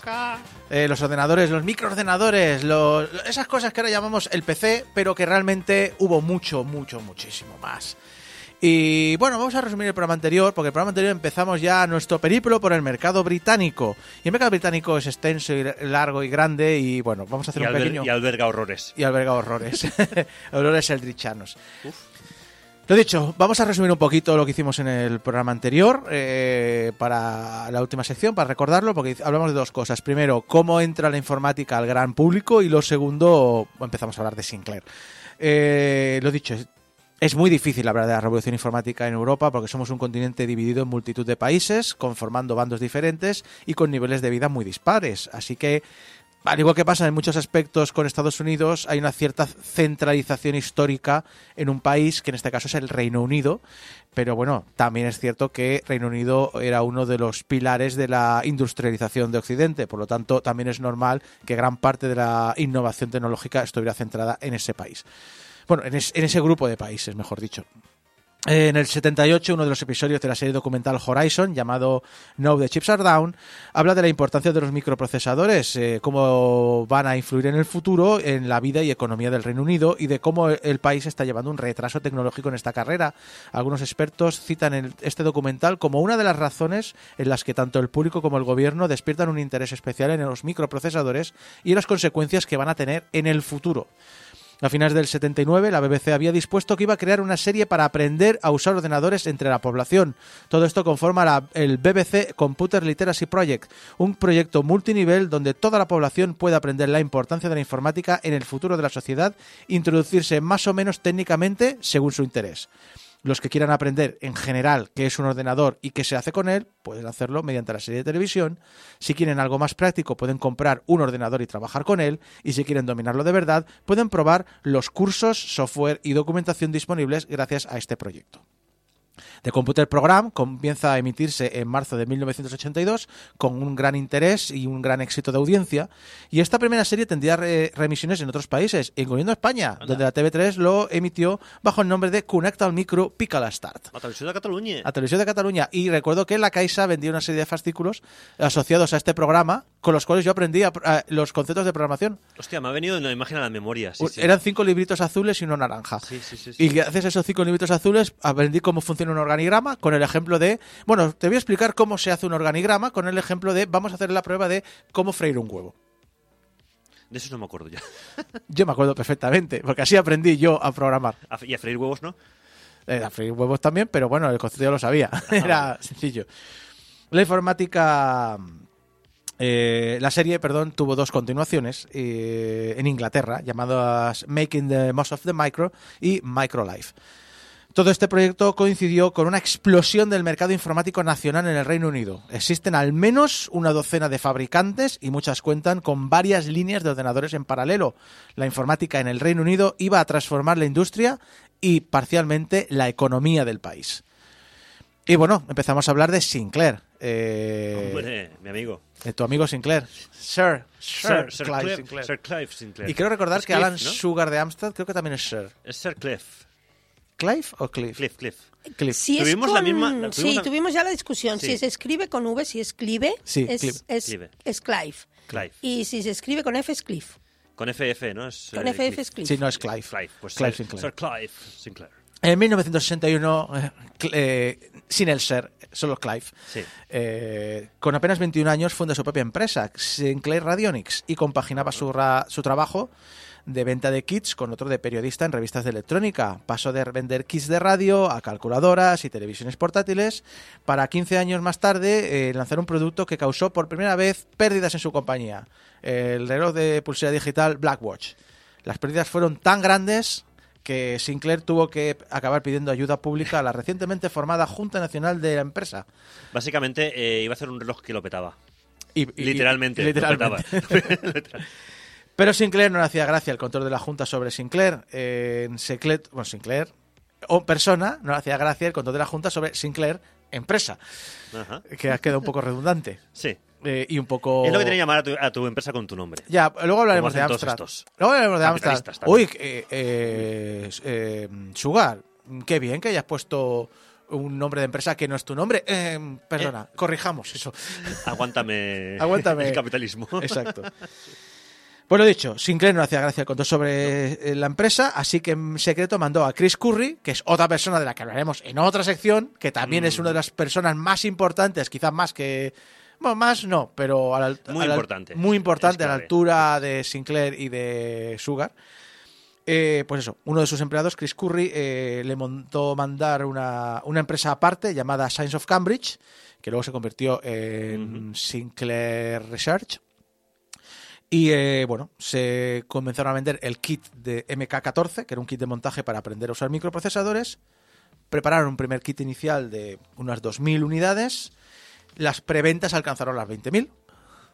Y no hay una cifra exacta, porque ya sabéis cómo, cómo es el tema de documentación en, la- en el, en el siglo pasado, pero diferentes fuentes hablan entre 15.000 y 50.000 unidades en total. Estamos hablando de un primer producto eh, finales de los 70 Más que bien.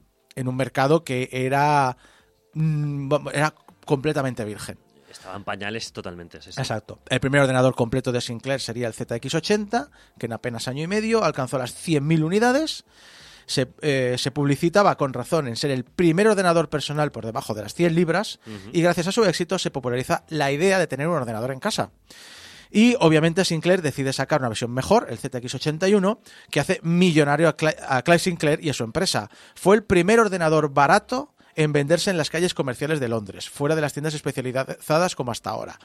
Terry Pratchett lo usaba como editor de texto y su, hijo, y su hija Rihanna Pratchett jugaba videojuegos con esta máquina, algo que ha citado como influencia a la hora de volcarse en el videojuego, porque recordemos que es guionista. El primer Mirror's Edge, por, Sí, sí, sí. por ejemplo, es guion suyo. Y los Overlord. Mm. Que han pasado un poquito más desapercibidos, pero también el guion es suyo. Leyendas del videojuego hicieron sus primeros pinitos trasteando un ZX81 y la informática se hizo tremendamente popular. Algo que, hombre, vender un millón y medio de unidades del ZX81 pues también ayuda. Y esto es lo que contamos la, la- la última sección, la última Este es el loca resumen. historia. Este es el resumen. Aún no has empezado, ¿eh? Exacto. Con lo nuevo. Porque claro, faltaba lo mejor. Lo mejor estaba por venir. El 23 de abril de 1982 se lanza el ZX Spectrum, el que todos conocemos. ¿Qué cara has puesto de...? Es que, ¿sabes qué pasa? Que prepara un montón de canciones de, de Spectrum. Bueno, sorpréndeme. Llega el ZX Spectrum.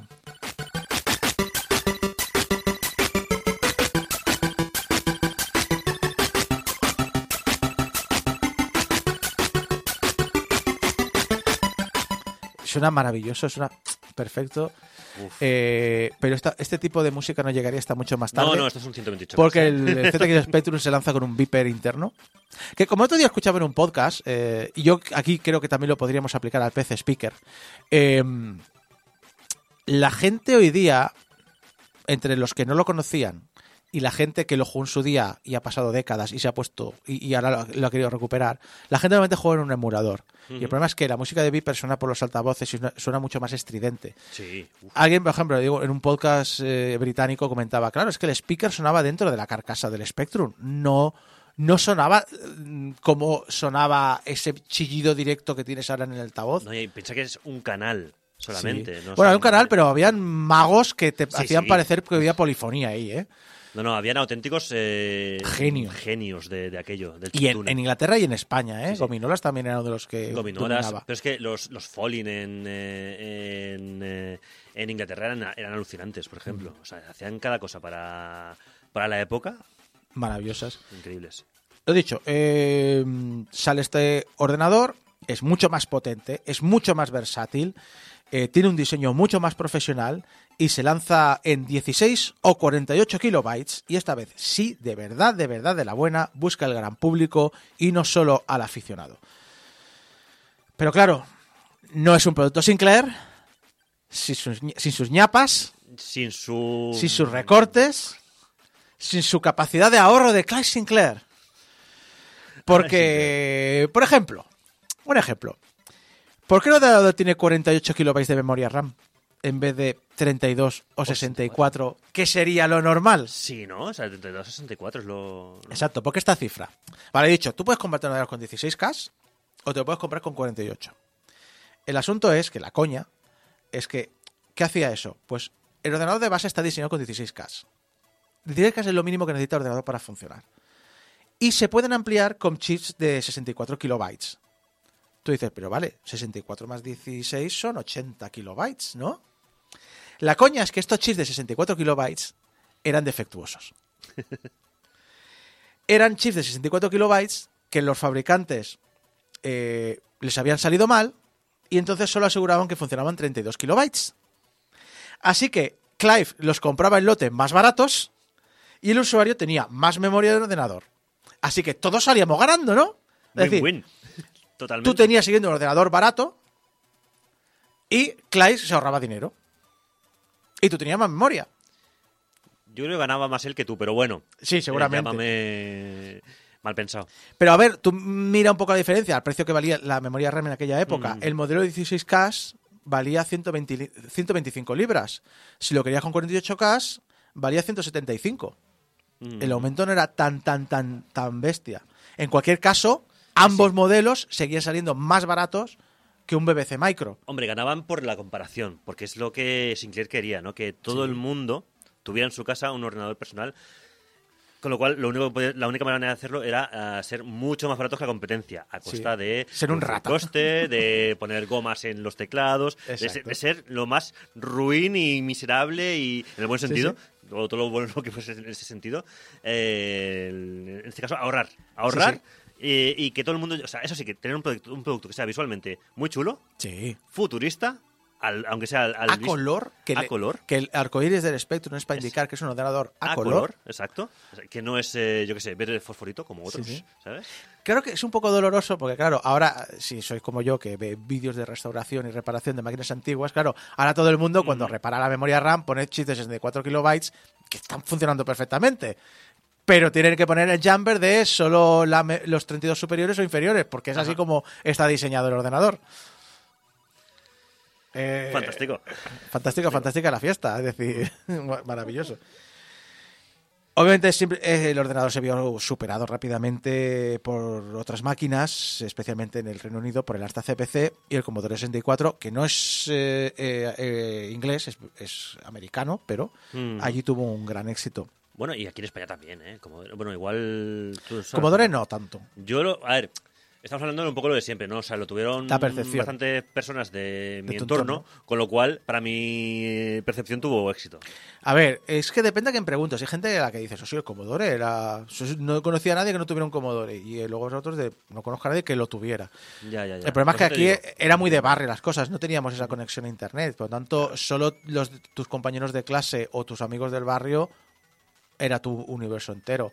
Yo el ejemplo que pongo siempre, porque también se habla, si el Spectrum vendió más que Astra y demás, o el MSX no se vendió nada y tal, yo mi ejemplo siempre ha sido mm, Computer Emuzone, que es una página que recoge todo el software desarrollado en España en esa época. Eh, ahora no sé cómo está porque han renovado la página, pero hace unos años tú podías ver la cantidad de software que tenían en la base de datos por sistema.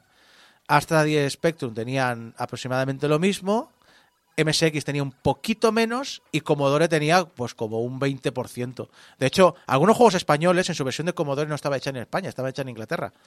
Army Moves, por ejemplo, la versión Commodore 64 está hecha en Inglaterra. Y voy a decir una opinión impopular, pero me gusta más que la española. Bueno, los fanboys de Army Moose españoles, si los hay. Pero bueno, es cuestión de gustos. Lo dicho, se vio superado y aunque Sinclair negaba tener una nueva generación en camino, en realidad era mentira, porque había un Spectrum que venía a solucionar sus problemas. Su nombre en código era Derby y tenía un socio español en su desarrollo, ¿Quién? el corte inglés. Toma ya.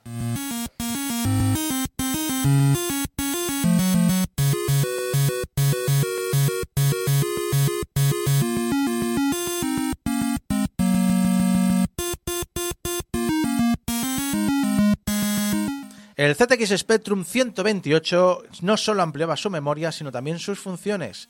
Se añadía un disco de memoria RAM, mejor sonido a través de un chip de sonido de tres canales, lo que llamamos no ahora, esto sí que sería el zumbador. Sí, esto es, el esto es más zumbador. Lo de antes sí que era el chip de sonido. Oh, esto, mira. No has cogido la mejor canción. No, mira. Ah, ahora. Que pues tiene el, ¿sabes?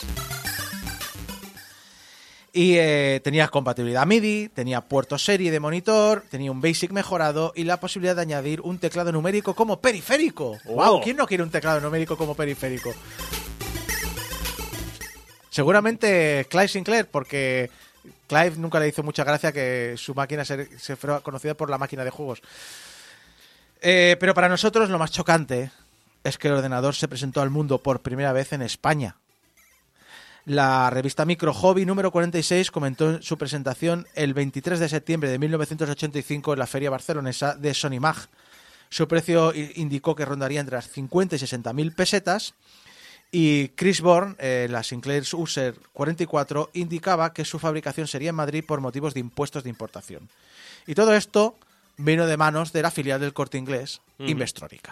Que era eh, industria, vestidos y electrónica. ¿no? Sí, algo Pues era- algo así era. Sí, sí. De hecho, empezó haciendo máquinas de patronaje informatizadas. Y es donde y se metió en la informática pues como una línea de negocio más para y seguir metiendo dinero en la empresa. Claro, el, eh, el ordenador 128 que español español eh, y habló del Reino Unido, pero hay que decir que el éxito que tenía el Spectrum en España era abrumador. Sí, sí. Tenía que pelear con Sinclair porque no daban abasto a la hora de pedir eh, fabricantes. Es decir, lo bueno del 128 que se fabricara en España era que por fin podían fabricar los suyos, porque si tenían que pedir que las importaran las máquinas, Claro. era un jaleo, porque claro, si, en el Reino Unido necesitan montones de máquinas, porque venden como churros. Pero claro, en otros países donde también se venden, pues también se van a pelear por España por tener un, un pequeño lote que vender en Navidades o en la campaña de verano. El rollo es que se hacían la, la competencia a sí mismos. Es un problema que tenían en aquella época, Amstrad también lo, lo explica, José Luis Domínguez, que era el, fundador de Indescom, que luego fue a Amstrad de España, que muchas veces el problema que tenían era eso, eh, oye, eh, estamos en primavera, ya estamos preparando la campaña de Navidad, voy a necesitar tantas máquinas. Y luego, pero Amstrad Francia también necesita tantas máquinas, y Amstrad Italia también necesita tantas máquinas, y Schneider en Alemania también necesita tantas máquinas. yo tengo un límite de fabricación. Es un poco como la anécdota que contó Paco Pastor, que cuando trabajaba con CBS para la duplicación de, de videojuegos, eh, claro, decidió lanzar el lingote. El lingote era una compilación de 10 grandes éxitos eh, y lanzó 100.000 unidades del lingote. ¿Qué significa? 10 éxitos por 100.000 unidades son un millón de cintas de casete. Y lo quería lanzar, creo que para la campaña de Navidad. Pues cierto cantante, nada, poco conocido, Julio Iglesias, tuvo que retrasar, que retrasar el lanzamiento de un disco nuevo porque CBS estaba al máximo de producción produciendo los juegos del lingote. Lo sentimos, Julio. Lo sentimos, Julio, pero los videojuegos son más importantes. Y lo sabes. y lo sabes. Paralelamente a este Spectrum 128, recordemos, Sinclair, el hombre de... "Mm, Bueno. yo soy muy serio. Sí. Soy muy serio. Sí que soy muy serio, pero me gustan mucho los vehículos eléctricos. Exacto. Y soy, muy de, y soy muy de derechas, pero por favor, gobierno, salva mi empresa. Bueno, Eh, pero es que el gobierno era Margaret Thatcher. Pero no, ¿qué era pre-Margaret Era- Thatcher. es verdad, es verdad, es verdad, cierto, cierto, cierto, era de antes. de- Porque luego Margaret Thatcher se cargó la Junta. Sí, pero bueno, es el, es el que le hace luego ser, eh, cuidado con Sí. eso. ¿Qué hay más de derechas que sociabilizar las pérdidas y privatizar los beneficios? Exacto. Exactamente. Bueno, dicho, eh, Sinclair estaba diseñando lo que en su opinión sería el futuro de la computación. Madre mía. Bajo el nombre de Sinclair QL. Cool. Y QL viene de Quantum Leap. Flipado. Oh, vaya. ¿sí? Oh, vaya. el Spectrum que iba saltando de tiempo en tiempo, resolviendo problemas, queriendo volver a su época.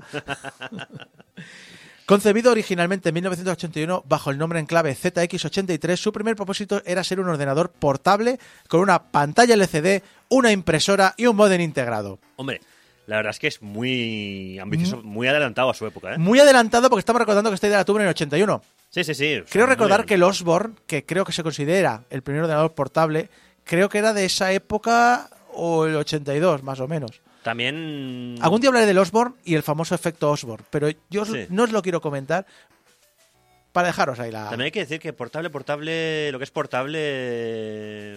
Lo era. Sí, pero... no, porque la alternativa que era. Eh, claro, el armatoste en casa, pero eh, aquello era como llevar un maletín. Sí, por pero los es que, pero es que, Que sí, eh, bueno, como el primer teléfono que era portátil también. El primer, Claro, pero es que- pero es que- la- la- el- yo quiero insistir en el contexto. Es, es como, No, no, si estamos en el, en el 81. si sí, sí, que- sí, pero eh, es decir, es como tengo una guerra con la gente que dice, claro, porque los juegos en los 80 en casa tenían esos gráficos y usaban la imagen. No, no, no, era un, perdona, que tengo un muñeco que se mueve en mi tele y que hace lo que estoy puto flipando. Sí, sí. Y, y, ostras, y cada vez el muñeco es más grande. Este juego tiene los gráficos todavía. ¡Joder! ¡Qué guapo! ¡Que el muñeco salta! Exacto, es decir, es, es absurdo decir, no, es que las limitaciones, de, ¿qué limitaciones? Estábamos flipando en colores. E- Era, el futuro Era el era futuro. alucinante. Sí, sí, sí. Lo dicho. eh, tenía este esta ambición, obviamente. ah, fueron cortando cositas con el desarrollo, se convirtió en una máquina más tradicional, pero esto sí, esta vez sí, el objetivo era el mercado profesional, eran los negocios. La máquina, eso sí, aun con recortes, no iba a falta de potencia. Se planteó ser más potente que un IBM PC y similar a un Macintosh. Su CPU es un Motorola 68008. Tenía una memoria que comenzaba en 128 kilobytes ampliables. Se podía conectar a un televisor o un monitor. Que es una locura para la época, ¿eh? Es- Tenía dos unidades de microdrive, que era un formato propietario. Que sí, que con el tiempo se había mostrado que ser. meh, pero el hecho de tener una cinta, una cinta sin fin era bastante. ¡Wow! El futuro en el momento. Tenía slots de expansión, puertos eh, serie RS232, puertos de red y un sistema operativo multitarea, multitarea apropiativa que luego más tarde vería la luz en el Amiga OS y en versiones posteriores de MS2. Dicho sistema operativo fue el primer sistema eh, comercial en incorporar un sistema de un visor de ventanas, adelantándose a Apple por un mes. Es un poco trampa, porque es un sistema de ventanas que no es el rollo de decir es, es un escritorio como conocemos hoy día, sino un sistema de tengo una ventana de resultados arriba y una ventana de, de datos de, de introducción de datos abajo. Bueno, pero ya es algo... Pero eran dos ventanas Claro. independientes. Hasta entonces no había nada. Cero. Exacto. Acompañaba un- al sistema un paquete de aplicaciones de oficinas desarrolladas por Scion, que creo que más tarde empezaría ta- eh, estas asistentes de mano, los Psion, un poco los PDAs. Ah, vale. Sí. El Sinclair QL salió a la venta en enero del 84. Es decir, esta máquina estaba en el mercado en enero del 84. Es decir, era Mm. un maquinote. Por desgracia no vendió lo suficiente. Y eh, eh, se descontinuó entre el 85 y el 86, se descontinuó. Creo que fue por el precio, puede ser, que realmente, claro, esto no Claro, sería- esto iba para el mercado económico. profesional. Y el precio, aunque competitivo comparado con la competencia, al final, mira, si no tienes el apoyo del software y demás, o, o los- o tu competencia tiene mucho más dinero para promocionarse o para tener tratos, Sí. pues al final es lo que ocurre.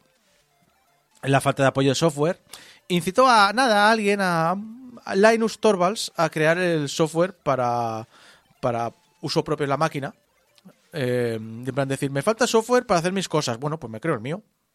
Y al final acabó, cuando se pasó al PC, acabó creando Linux. Y una de sus inspiraciones, no voy a decir, oh, gracias al QL tenemos Linux, no, pero una de sus inspiraciones, dicha por él, es características del sistema operativo del Sinclair QL para crear Linux. Que yo recuerdo, ah, ahí por ahí lo podéis encontrar el, el mensaje original de Linux, cuando presentó por primera vez un prototipo de Linux, diciendo, ah, tengo un pequeño proyecto, no creo que llegue a ninguna parte, pero bueno, si queréis ayudarme a, te- a testearlo, pues aquí lo tenéis. Es muy gracioso cuando ves toda la evolución de, de un proyecto. El fracaso del QL fue un varapalo para Sinclair porque, bueno, entre esto y el C5 pues se había llevado unos buenos palos. Y tras varias búsquedas de inversión e incluso de la venta de la empresa, al final Amstrad compró lo que era el catálogo de productos y marcas Sinclair con derechos mundiales, pero no la empresa. No, no, no. El 7 de abril de 1986, por apenas, entre comillas, 5 millones de libras de la época, pues Amstrad se queda con Sinclair y gracias va, o bajo su tutela se lanzan el Spectrum Plus 2 y Plus 3. Si ZX81 fue la casilla de origen de varios programadores, el ZX Spectrum fue el inicio de las carreras profesionales de incontables diseñadores y programadores de videojuegos. Entre los más famosos hoy día tenéis a Dave Perry de Shine Entertainment, los hermanos Stamper de Rare o Julian Golop, que es el creador original de la saga XCOM. Se calculan más de 5 millones de máquinas vendidas en su conjunto, eso sin contar el resto de clones no oficiales que también popularizaron las estanterías de medio planeta. Se dejó de fabricar en 1992.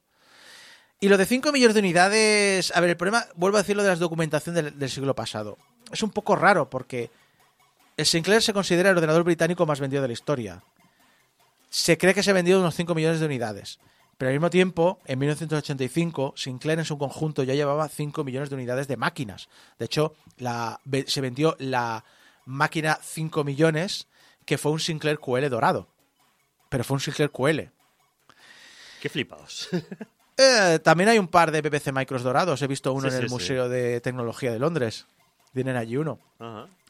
Eh, en cualquier caso, fue sin, vamos, sin ningún lugar a dudas, uno de los ordenadores que definió la industria informática británica y, por lo tanto, de una manera secundaria europea. ¿Qué ocurrió con eh, Sinclair Research? Bueno, cuando en 1986 Amstrad compró la gama de productos informáticos de Sinclair, la empresa continuó dedicada al I+D, pero ninguno de ellos dedicados a la informática. Como ya dije en la sección anterior, escuchad los cum laude dedicados a la figura de Clark Sinclair, porque aunque siguió en solitario, pues el tío siguió creando productos por su cuenta. Sí, sí. Al- algunos llegaron al mercado. Hay algunos hasta en condiciones, pero no todos. Pero bueno, mm, Sinclair define para muchos la informática, pero no se puede hablar de Sinclair y no se puede hablar de informática del Reino Unido y no se puede hablar de microordenadores sin mencionar a Amstrad. Yo os he adelantado que Amstrad acabó haciéndose con el control de Sinclair, pero la historia de Amstrad es casi tan variada como la de Clive. Y no podemos hablar de Amstrad, obviamente, sin hablar de su fundador. Creo que también es Ser, ahora tendría que buscarlo, pero es uno de los hombres más. eh, Si uno de los empresarios más importantes del Reino Si Unido. no es ser, es de los tíos más ricos de... Exacto. Estamos hablando de Alan Sugar. O como digo muchas veces, el Trump británico, pero con cerebro. No sé si. Sí, no, no, te lo compro totalmente. Porque además es que es tal cual. O sea, es. eh, tiene una vida muy paralela a lo que es Donald Trump, pero no ha hecho todas las gilipolleces. Sí. No ha hundido una empresa por año. Ni Al al- sí, al contrario, a este No, hombre no. le ha ido muy bien sus negocios. Sí, sí, Este tío es, es- o sea, este es, el típico empresario que tú te imaginas, además, tipo Lord, tipo. Aunque es muy personaje, ¿eh? Alan Sugar. Se merecería también un especial. En- No sé cuánto vas a profundizar en él, pero. No voy a profundizar mucho, voy a hablar ahora un poquito de sus inicios, porque sus inicios son casi paralelos, eh, un poco en experiencias a Clay Sinclair. Pero sí que recuerdo. Es el- Lord Lord. Y le gusta que le llamen Lord Sugar. Ah, Lord. Ojo con eso. Lord Sugar. Mm. Es Lord Sugar Daddy. Lord Sugar. bueno, es que en la Wikipedia pone eh, Alan Michael Sugar. Lord Sí. Sugar. Eh, re- Pero es que si yo me llamara Sugar y tuviera el título de Lord, no, o sea, no Lord Sugar. Suena, en serio, señor Sugar, desde aquí. Eh, Dígalo tres veces en voz alta en su cabeza. a lo mejor se aparece usted Se ese mismo. parece, se dice delante de un espejo, se aparece él. Sí, se aparece el mismo. Pero dice, en plan, "Hola, soy tu sugar". dese cuenta de cómo suena. Que por cierto, este hombre pertenece al club de los multimillonarios. Que, Eh, es muy Roberto Pérez exclusivo. eh, dice lo mismo que cada vez que alguien dice sugar en mi cabeza suena sugar tin, ta ta ta ta tin, ta oh, ta honey, honey el chat está Tengo disparado. mucha pasta. Na, na, na, na, na, na. Estoy Sugar. Daddy igual viene de aquí. Por ejemplo. Sí, sí. el asunto que Sugar al igual que Sinclair eh, tuvo una adolescencia muy inquieta desde niño no tenía bueno hay que decir una cosa de niño tenía el pelo muy rizado así que le acabaron llamando pelo mocho y al igual que mucho peor, ¿eh? Y al igual que, en lugar de, perdona, no soy, no soy Alan Sugar, soy Lord Sugar, lo de pelo mocho es un moto que él mismo a día de hoy sigue usando. Ah, vale, que él, él es Lord Pelomocho. Exacto, Mophead. Si lo queréis buscar en inglés, Mophead. Bueno, sigo diciendo que podría haber sido mucho peor. Así que si lo leéis por ahí, no es alguien que le esté tomando el pelo ni esté troleando, él mismo se llama a sí mismo Mophead. Durante el instituto ganaba unas perras trabajando en una verdulería y a los 16 años dejó los estudios para irse a trabajar como funcionario, como estadista en el Ministerio de Educación. No le duró mucho porque a los 21 años fundó Amstrad. Y decíamos antes, "Mm, a Sinclair le gusta mucho po- llamar a sus empresas Sinclair. Vale, Amstrad. Amstrad no se, no, no se llama Sugar. Amstrad. Lord Sugar, Pelomocho. No, No, no, no, no, veo. no. Pues Amstrad eh, son las siglas formadas por Alan Michael Sugar Trading. AMS Trad. Otro flipado. Pero al menos lo ha sabido disimular. Sí. Hola, soy Flipetis, pero no, pero no en tu puta cara. Aunque hay que decir, y recuerdo esto del libro Queremos su dinero, eh, que José Luis Domínguez eh, describía que cuando llegó allí había, eh, había, un- había una habitación llena de, de- de escritorios con gente trabajando y había como, como una especie de tarima de madera más elevada Ah, con la mesa de Alan Ojo. Sugar. Claro, de- por un lado es un Alan Sugar trabaja entre todos sus trabajadores. bien. Oye, muy bien. Un, un empresario que se codea codo con codo con los currantes. Humilde. Ojo, pero por encima de ellos, para vigilarles. Eso, no sé si tenéis la misma imagen mental que yo, pero no sé si la imagen mental de Ebenezer Scrooge, Sí, en todas las sí, sí. que siempre eh, su, su escritorio estaba por encima del, del Que no se- trabajador. Que no se monedas ahí los trabajadores. Sí, que no, sí. eh, las grapas en su sitio. Deja ahí las grapas. Sí, sí, sí. Eh, lo dicho, eh, Sugar... Ta, ta, ta, tan, ta- tan, ta- tan. hacía eso. Bueno, pero decíamos sus inicios, ¿vale? Eh, con una furgoneta que compró por 50 libras. ¡Ay, qué barato! 50 libras. No, pero son 731 a día de hoy. Pero bueno, sigue siendo eso. Una furgoneta por 731 días libras de hoy.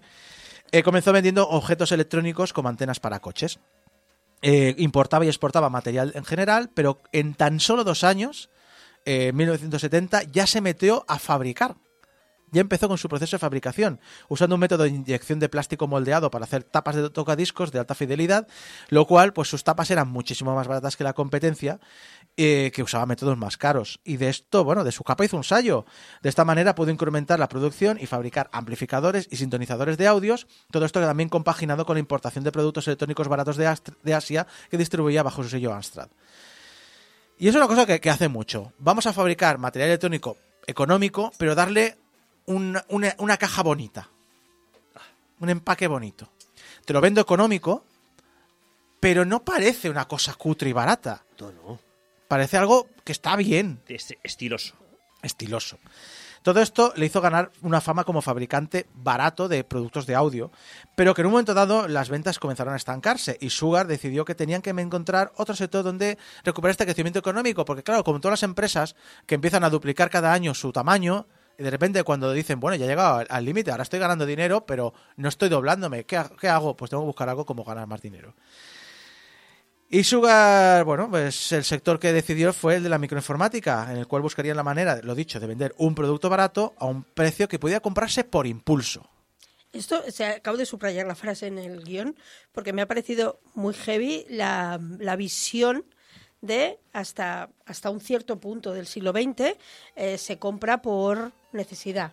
Hmm. Pero aquí lo que vamos a necesitar es que la gente compre por impulso Sí. y compre. Hay que decir que, que- necesitaba esto porque Amstrad llega tarde al mercado de la informática. Sí, sí, sí.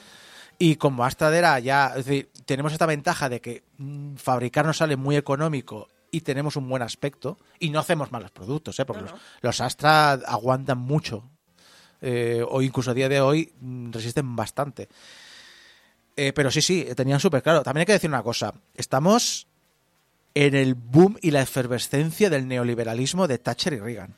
Sí, sí, es muy Yo- heavy. y estamos hablando de una persona mm, muy, muy rica y muy millonaria y muy empresaria. Pero que fue lo que eh, cimentó, dijéramos, parte de los problemas que tenemos ahora, porque ahora la sociedad de consumo en la que vivimos viene de, de estas épocas en las de que se cambió la idea de vamos a dejar de fabricar por necesidad, vamos a fabricar para que compréis, vamos a crearos necesidades para que compréis por impulso y, y se fabrica más de lo que se necesita. También creo, también creo que hay una parte de gente que iba por vamos a explotar esto y gente de no que sinceramente creo esto porque estamos estamos en una estamos en un, en un sistema económico en el que nos sobra todo entonces cómo te vendo algo ya no tienes necesidades porque las tienes todas cubiertas Eh, entiendo que mucha gente no es que fuera por maldad sino por es que es el sistema en el que me parece más correcto No, no, claro. No lo yo justifico, digo, pero yo no digo digo que, que- fuera todos el entorno que decir que po- Pero potenciaba claro, esto el- el- es eso. Igual alguien debería haberse parado a pensar,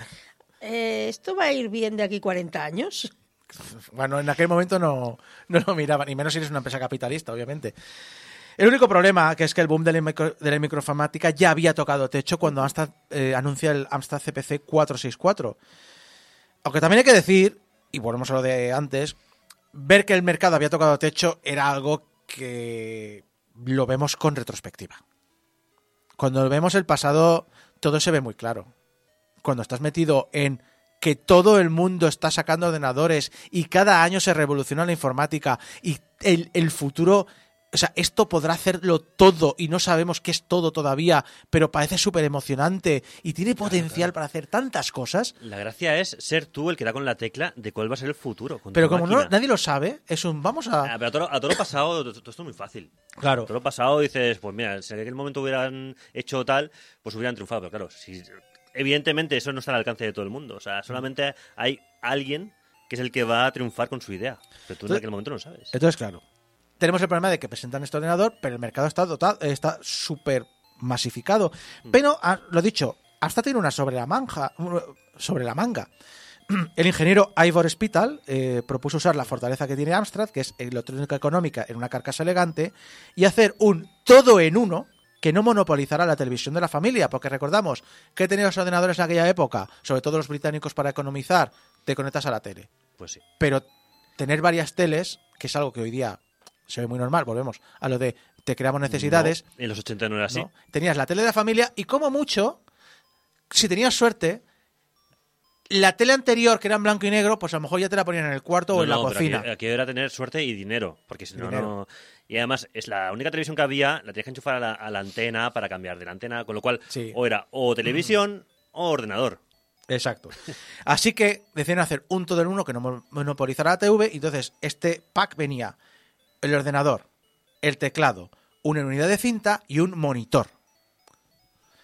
En un pack, además, que es indivisible. Realmente, Nada de comprar accesorios extras que encarecen el precio del producto. no, to- te lo doy todo, todo hecho ya. Todo- nada Todo- de. todo "Uy, sí, junto". tienes el Sinclair que es más barato, sí, pero también necesitas el Una casete y necesitas los joysticks y necesitas eh, la tele y necesitas. Decir, Sí, sí, sí, el- todos los extras. Aquí ya te dan el paquete completo y la verdad que es una es una cosa que día, por ejemplo, que a Sinclair no se le ocurriera. El ponerlo todo ya en un. no, pero. Sinclair iba a- a- te voy a hacer lo más barato posible. Sí. Y, eh, y, eh, y Amstrad fue un. Te voy a dar una solución completa. Sí, sí. Y no le fue mal, dos modelos siguieron al CPC 464, el 664, que incluía una unidad de disco de 3 pulgadas, y posteriormente el 6128, que ampliaba la memoria RAM a 128 kilobytes. Se calculan que se vendieron unas 3 millones de unidades de unidades, una cifra muy respetable para la época. Pero no está exento de modelos más llamativos. Eh, mm, por ejemplo, en España en España tuvimos eh, brevemente, antes de que ya se abriera el mercado económico europeo, tuvimos una tarifa de importación. Todos los ordenadores de menos de 64 kilobytes, eh, pues se les aplicaba una, una tarifa de una tasa de 15.000 pesetas. Eh, obviamente esta, esta medida estaba realizada para potenciar la fabricación española de productos que, bueno, hemos visto antes, los Sinclair 128 se fabricaban en España precisamente para evitar tasas de importación y también porque es más económico si lo quieres distribuir aquí. Pero eh, era una manera de, eh, oye, potencia la industria española, cuando aún todavía pensábamos en tener industria y no ser un país de servicios. ¿Qué ocurre? Bueno, aquí tuvieron... Creo que esto es más de José Luis Domínguez, que, bueno, no sé de quién fue la idea, no sé si fue de Sugar o de Domínguez, pero uno de los dos fue fantástico. Vamos a sacar un modelo nuevo. Se llama Vale. el Asta CPC 472. ¿Por qué 472? Porque tiene 72 kilobytes de memoria RAM. El hecho es que, claro, es decir, vale, ¿cómo, ¿cómo tiene 72 kilobytes de memoria RAM? Bueno, pues pongo un chip de 8 kilobytes de memoria RAM extra. Tiene 64 kilobytes y 8 más. 64, lo, lo- Más lo ocho, normal, 72. más 8, 72. Vale. Bueno, es una manera de tener un extra, ¿no? Vale. Eh, ¿Qué decíamos la semana pasada sobre el país que inventó la picaresca? El, el género de la picaresca. Eh, bueno, ¿España? ver, no sé si lo inventó, pero que desde luego es famoso por ello. Exacto. España, sí. Eh, sí, sí, el ordenador tiene 8 kilobytes de memoria extra. Guay. No están conectados eléctricamente a nada. De puta pero los tiene. Muy bien, no sirven para nada. No sirven para nada. Están de adorno. es más, el, eh, Eh, pero los esto, tiene, esto, pero los tiene, Esto, lo vi, esto lo vi en un vídeo. Cuando arrancas el ordenador y te dice que tiene 72 kilobytes de memoria, Sí. Es- no es porque los haya contado el, el sistema de arranque del ordenador, es porque está escrito en la BIOS del ordenador. Directamente. Y de esa manera tiene 72 kilobytes de memoria RAM, lo puedo importar a España y no tengo que pagarte la tasa. Madre mía. La picaresca, la picaresca. Luego, claro, esto ya se abrió el mercado, eh, la Comunidad Europea de la libre circulación de... Junior está flipando en el chat. Hostia, este dato no lo sabía, qué rastrero. Es que hay que ser. Bueno, Es uno de mis datos favoritos de, de los microordenadores españoles. pero a ver, ¿aca- ¿acaso no es cierto que tiene 72 kilo- No tengo que mirar el guion. Sí, sí. ¿Acaso no es cierto que los lleva? sí, sí, sí. Otra cosa es que ocho de ellos, pues. Mira, eso es como si yo ahora pusiera en mi, en mi currículum, ta, ta, ta, he estudiado aquí, he estudiado allá y he estado en Oxford. Y en, y en Harvard también. Sí, sí. Ha estado en No, Oxford. en Harvard no he estado, pero yo he estado en Ah, Oxford. sí, yo también, en la calle Oxford. Además, ni siquiera he ido a Oxford. Oxford. No, no, yo he estado Está en, en la calle Oxford, Oxford en Londres. Lo pongo ahí, he estado en Oxford. Ya está. Sí, sí. De paseo, pero he estado. Pero he estado. Así que sí, eh, ha sido interesante lo que hizo ahí Amstrad.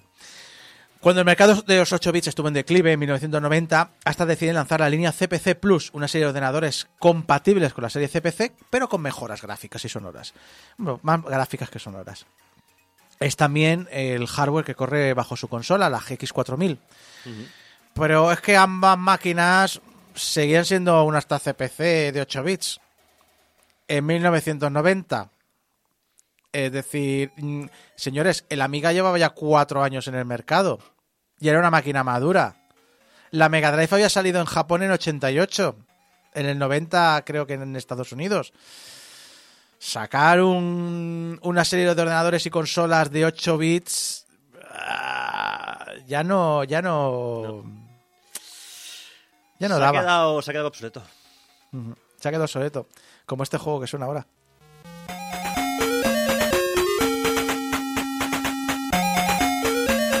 Juego que me encantaba por sus fondos en su día y que era muy de dibujo animado, pero cuando lo ves ahora dices, están hechos con MS Paint, que es el Pac-Lan. Ah, pero estás hablando del Tel de ACDI, como hablaba antes del de ACDI. No, no, era peor, era peor. Ya, ya, ya. ¿Significa esto que Amstrad vivió y murió como Sinclair? No, no, Se acaba, se acaba de morir, lo escucho de fondo, ¿no? Ni de puta coña, exacto. Hay que decir una cosa. Hasta tenía el Asta CPC, que le iba muy bien, y tenía los Spectrums. Hasta se competía contra sí mismo. ¿Sabéis aquello de que decían nuestros padres de "Eh, la Super Nintendo y la Mega Drive la fabrica el mismo? Digo, "Mm, no, pero el Spectrum y el Astra CPC sí. Mm. Y esas guerras que tenías de, de de- de ordenadores en los 80, el, el- el dinero se iba para el mismo tío. Era el mismo sitio, sí, sí. Se iba para el mismo sitio. Pero no, eh, no, porque Amstrad, eh, insisto, Lord Sugar, este dios sí que quería hacer informática seria y hizo más cosas. Por ejemplo, el Amstrad PCW.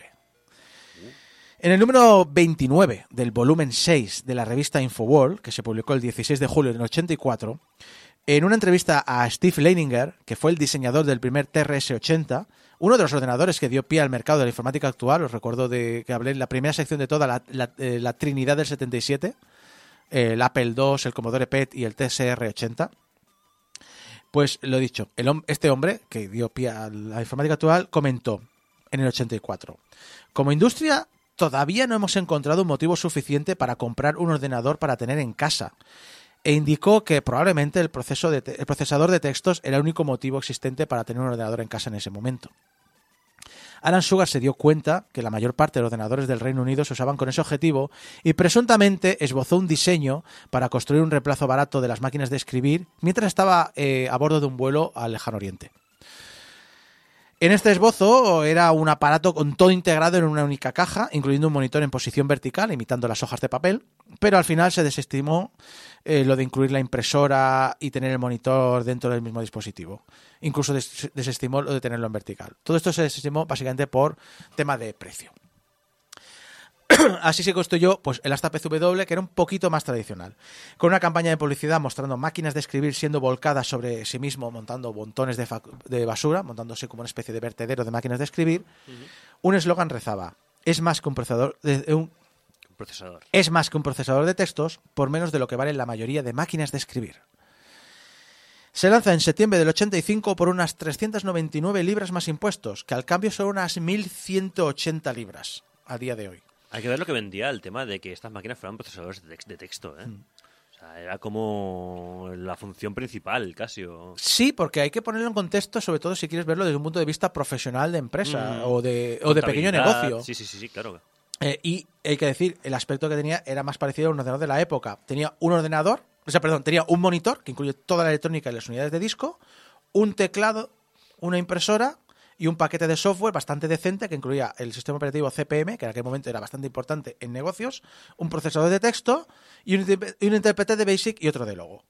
Lo que decías del, de- del que se vendieran como procesadores de texto, eh, es que era yo como persona que hizo, que empezó el instituto en una época en la que no todo el mundo tenía ordenadores en casa y no todo el mundo tenía máquinas de escribir en casa, hacer trabajos a mano. Era una- la gente en- se compraba ordenadores para poder hacer los trabajos Sí, del sí, cole. Sí. Yo me Y hacía para poco más. Luego, además, aprendías informática o dibujabas o, o jugabas a juegos, pero en casa te lo compraban para los trabajos del Un cole. momento bien, Juner. Eh, realmente, o sea, yo en el instituto, ya no digo el colegio del instituto, eh, los trabajos había eh, que hacerlos en el aula de informática, con ordenadores de la época, con WordPerfect y Mm. con cosas así. Y en casa tenía una, una máquina de escribir Olivetti. Yo en casa tuve una máquina de escribir electrónica con la que hacía los trabajos Y, y claro, la diferencia era, tú en el ordenador, tú hacías las... Tú maquetabas un poquito, un poco la idea. Ujú. En la máquina de escribir, dejabas el hueco para luego recortar la imagen que tenías que pegar. ¿Y sabes cuál era la diferencia?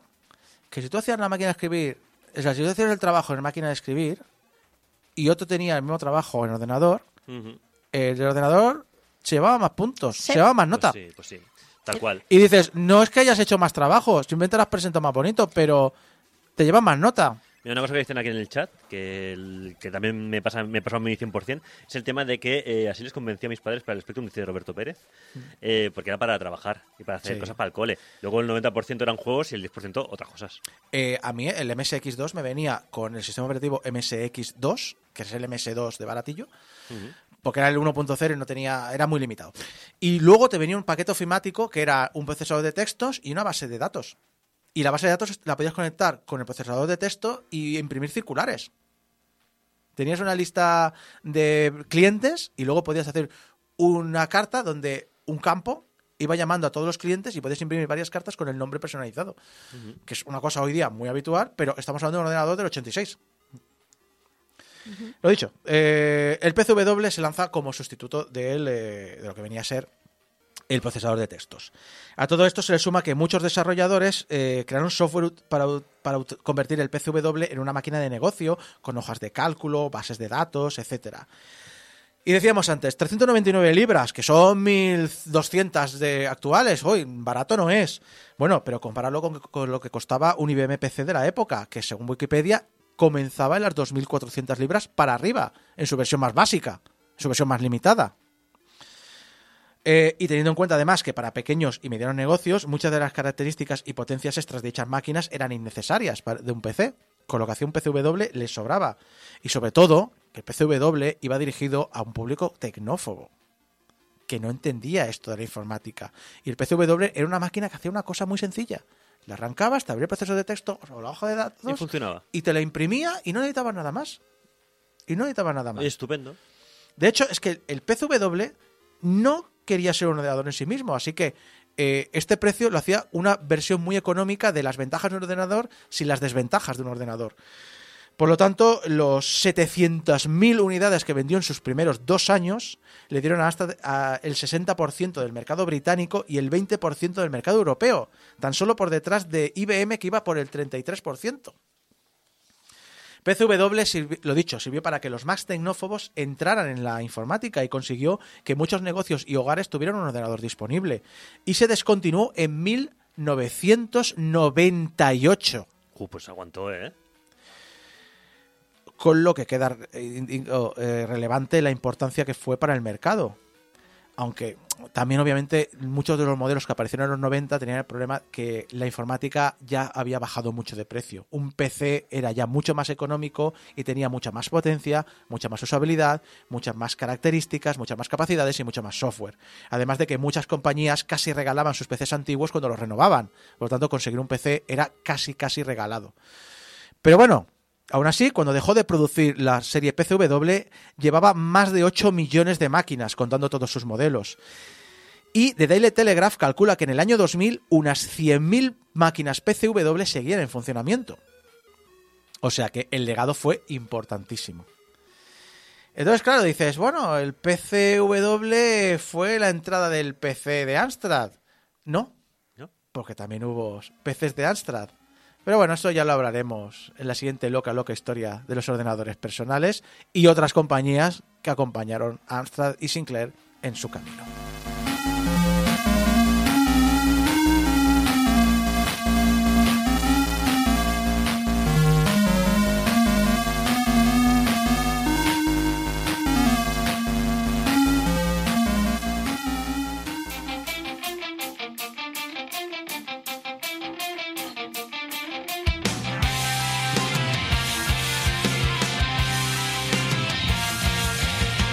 Y hasta aquí llegamos al final del programa 792, repasando, bueno, con la gente aquí presente, Geco, Mari Puello y sobre ustedes, Isaac Viana, la historia de los ordenadores personales. Eh, ¿tú, cuál- tú de chaval, de, ch- de chica, cuál fue tu primera máquina? Eh, la primera que entró en casa fue un MSX. Bien, esta es de las mías.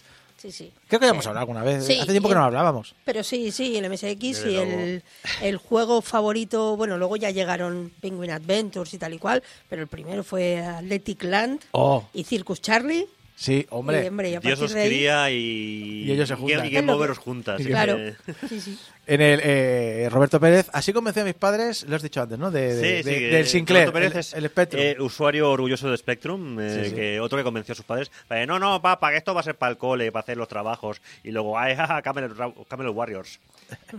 ¿Y, y tú, Geco? Yo Spectrum también.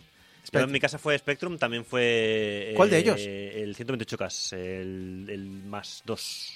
Vale, iba a decir Prototype- No, el Amstrad. Eh, sí, ya era Amstrad, además ya era Amstrad porque yo en mi casa entró en el 89-90 o por ahí. O Uf, sea, sí, o sea, yo cuando, papá, papá, quiero un ordenador, eh, eh, ¿cuál es el más barato? Vino de pasar el regalo, o sea que seguramente fue el más barato que pidió mi padre. Nosotros debía entrar alrededor del 87, 88, porque fue por la época que yo hice la comunión y todo eso. ¿Qué pack te vino a ti? El de la caja esta mítica con la pistola óptica. El. Perdona, ¿te- te- ¿tuviste el, el- el- el equipo A? No, el equipo A no. Venía con un cartucho. car- Cartucho, no, perdón. Con una cassette de seis juegos. Con el Missile Ground Zero y el Operation Wolf, entre otros. Junior, Ah, Junior ¿eh? dice que tuvo el Master Race de la época, el Commodore 64. Sí, sí, sí. Bueno, a ver. Vamos a meterle aquí una paliza ver, al- al vamos a una paliza al Junior. Te vamos a Y, matar y los Nick, cerdos. Nick dice que Circus Charlie cree que fue su primer juego. ¿En la NES? ¿O en.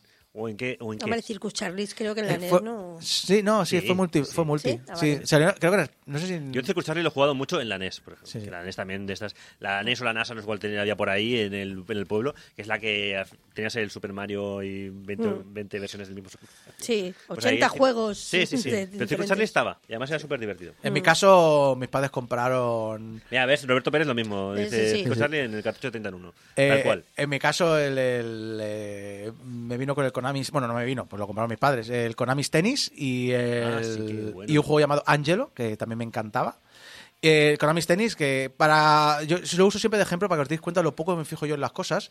Hasta hace 10 años, eh, hasta que alguien dijo, ah, Konami Tennis, sí, de tenis femenino. Y yo, ¿cómo que tenis femenino? Y entonces me acordé que la portada son dos chicas jugando al tenis y que llevas dos chicas jugando al tenis en el juego. Y digo, no me había fijado hasta el momento. Pero ese juego lo jugar a dobles. Es gente que genial. juega tenis, punto. Claro, mi mi hermano sí. y yo éramos Claro, dos. Sí, sí. Sí, sí, sí. Por hecho. Eh... Viejó unos podcasts. Bueno, es lo que hay. No, pues es lo que hay, y muy orgulloso. Pues Re- recordar que nos podéis ayudar a mantener el hosting y todos los programas, estos 25 años de programas, bueno, 24 porque la temporada cero no hay copia, eh, en nuestro servidor y que los podéis bajar cuando queráis en portalgameover.com barra donaciones. Si vais a portalgameover.com barra donaciones podéis donar dinero directamente a nuestro hosting, no pasa por nuestras manos y cada vez eh, que nos cobran la factura, bueno, pues la descuentan de allí y ya está.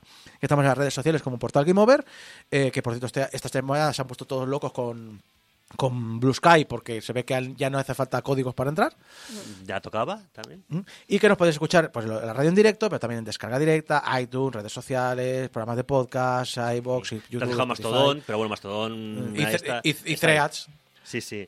OnlyFans, tenemos OnlyFans también. OnlyFans, sí, sí. Y recordad que podéis enviar vuestros mensajitos de amor a público.portalgamemover.com y vuestros mensajitos de odio a soy el único que usaba el Spectrum para estudiar arroba portalgamemover.com. Y que nos vemos la semana que viene con el programa 793 de Game... ¿793? Sí, Sí, sí, pues este sí. es el 792. Sí. O el 791. No, el 792. Yo no, ya no sé en qué programa Ya está. A mí queda me ya Con queda- el siguiente programa de Game Over. Ya la queda semana menos que para los mil. Oye. Exacto. Nos vemos la, tem- la, La temporada que viene, sí, joder. sí. Pues, sí que, pues sí que se corta esta temporada, macho. Nos vemos la, la semana siguiente con el siguiente programa de Game Over. Hasta entonces, adiós.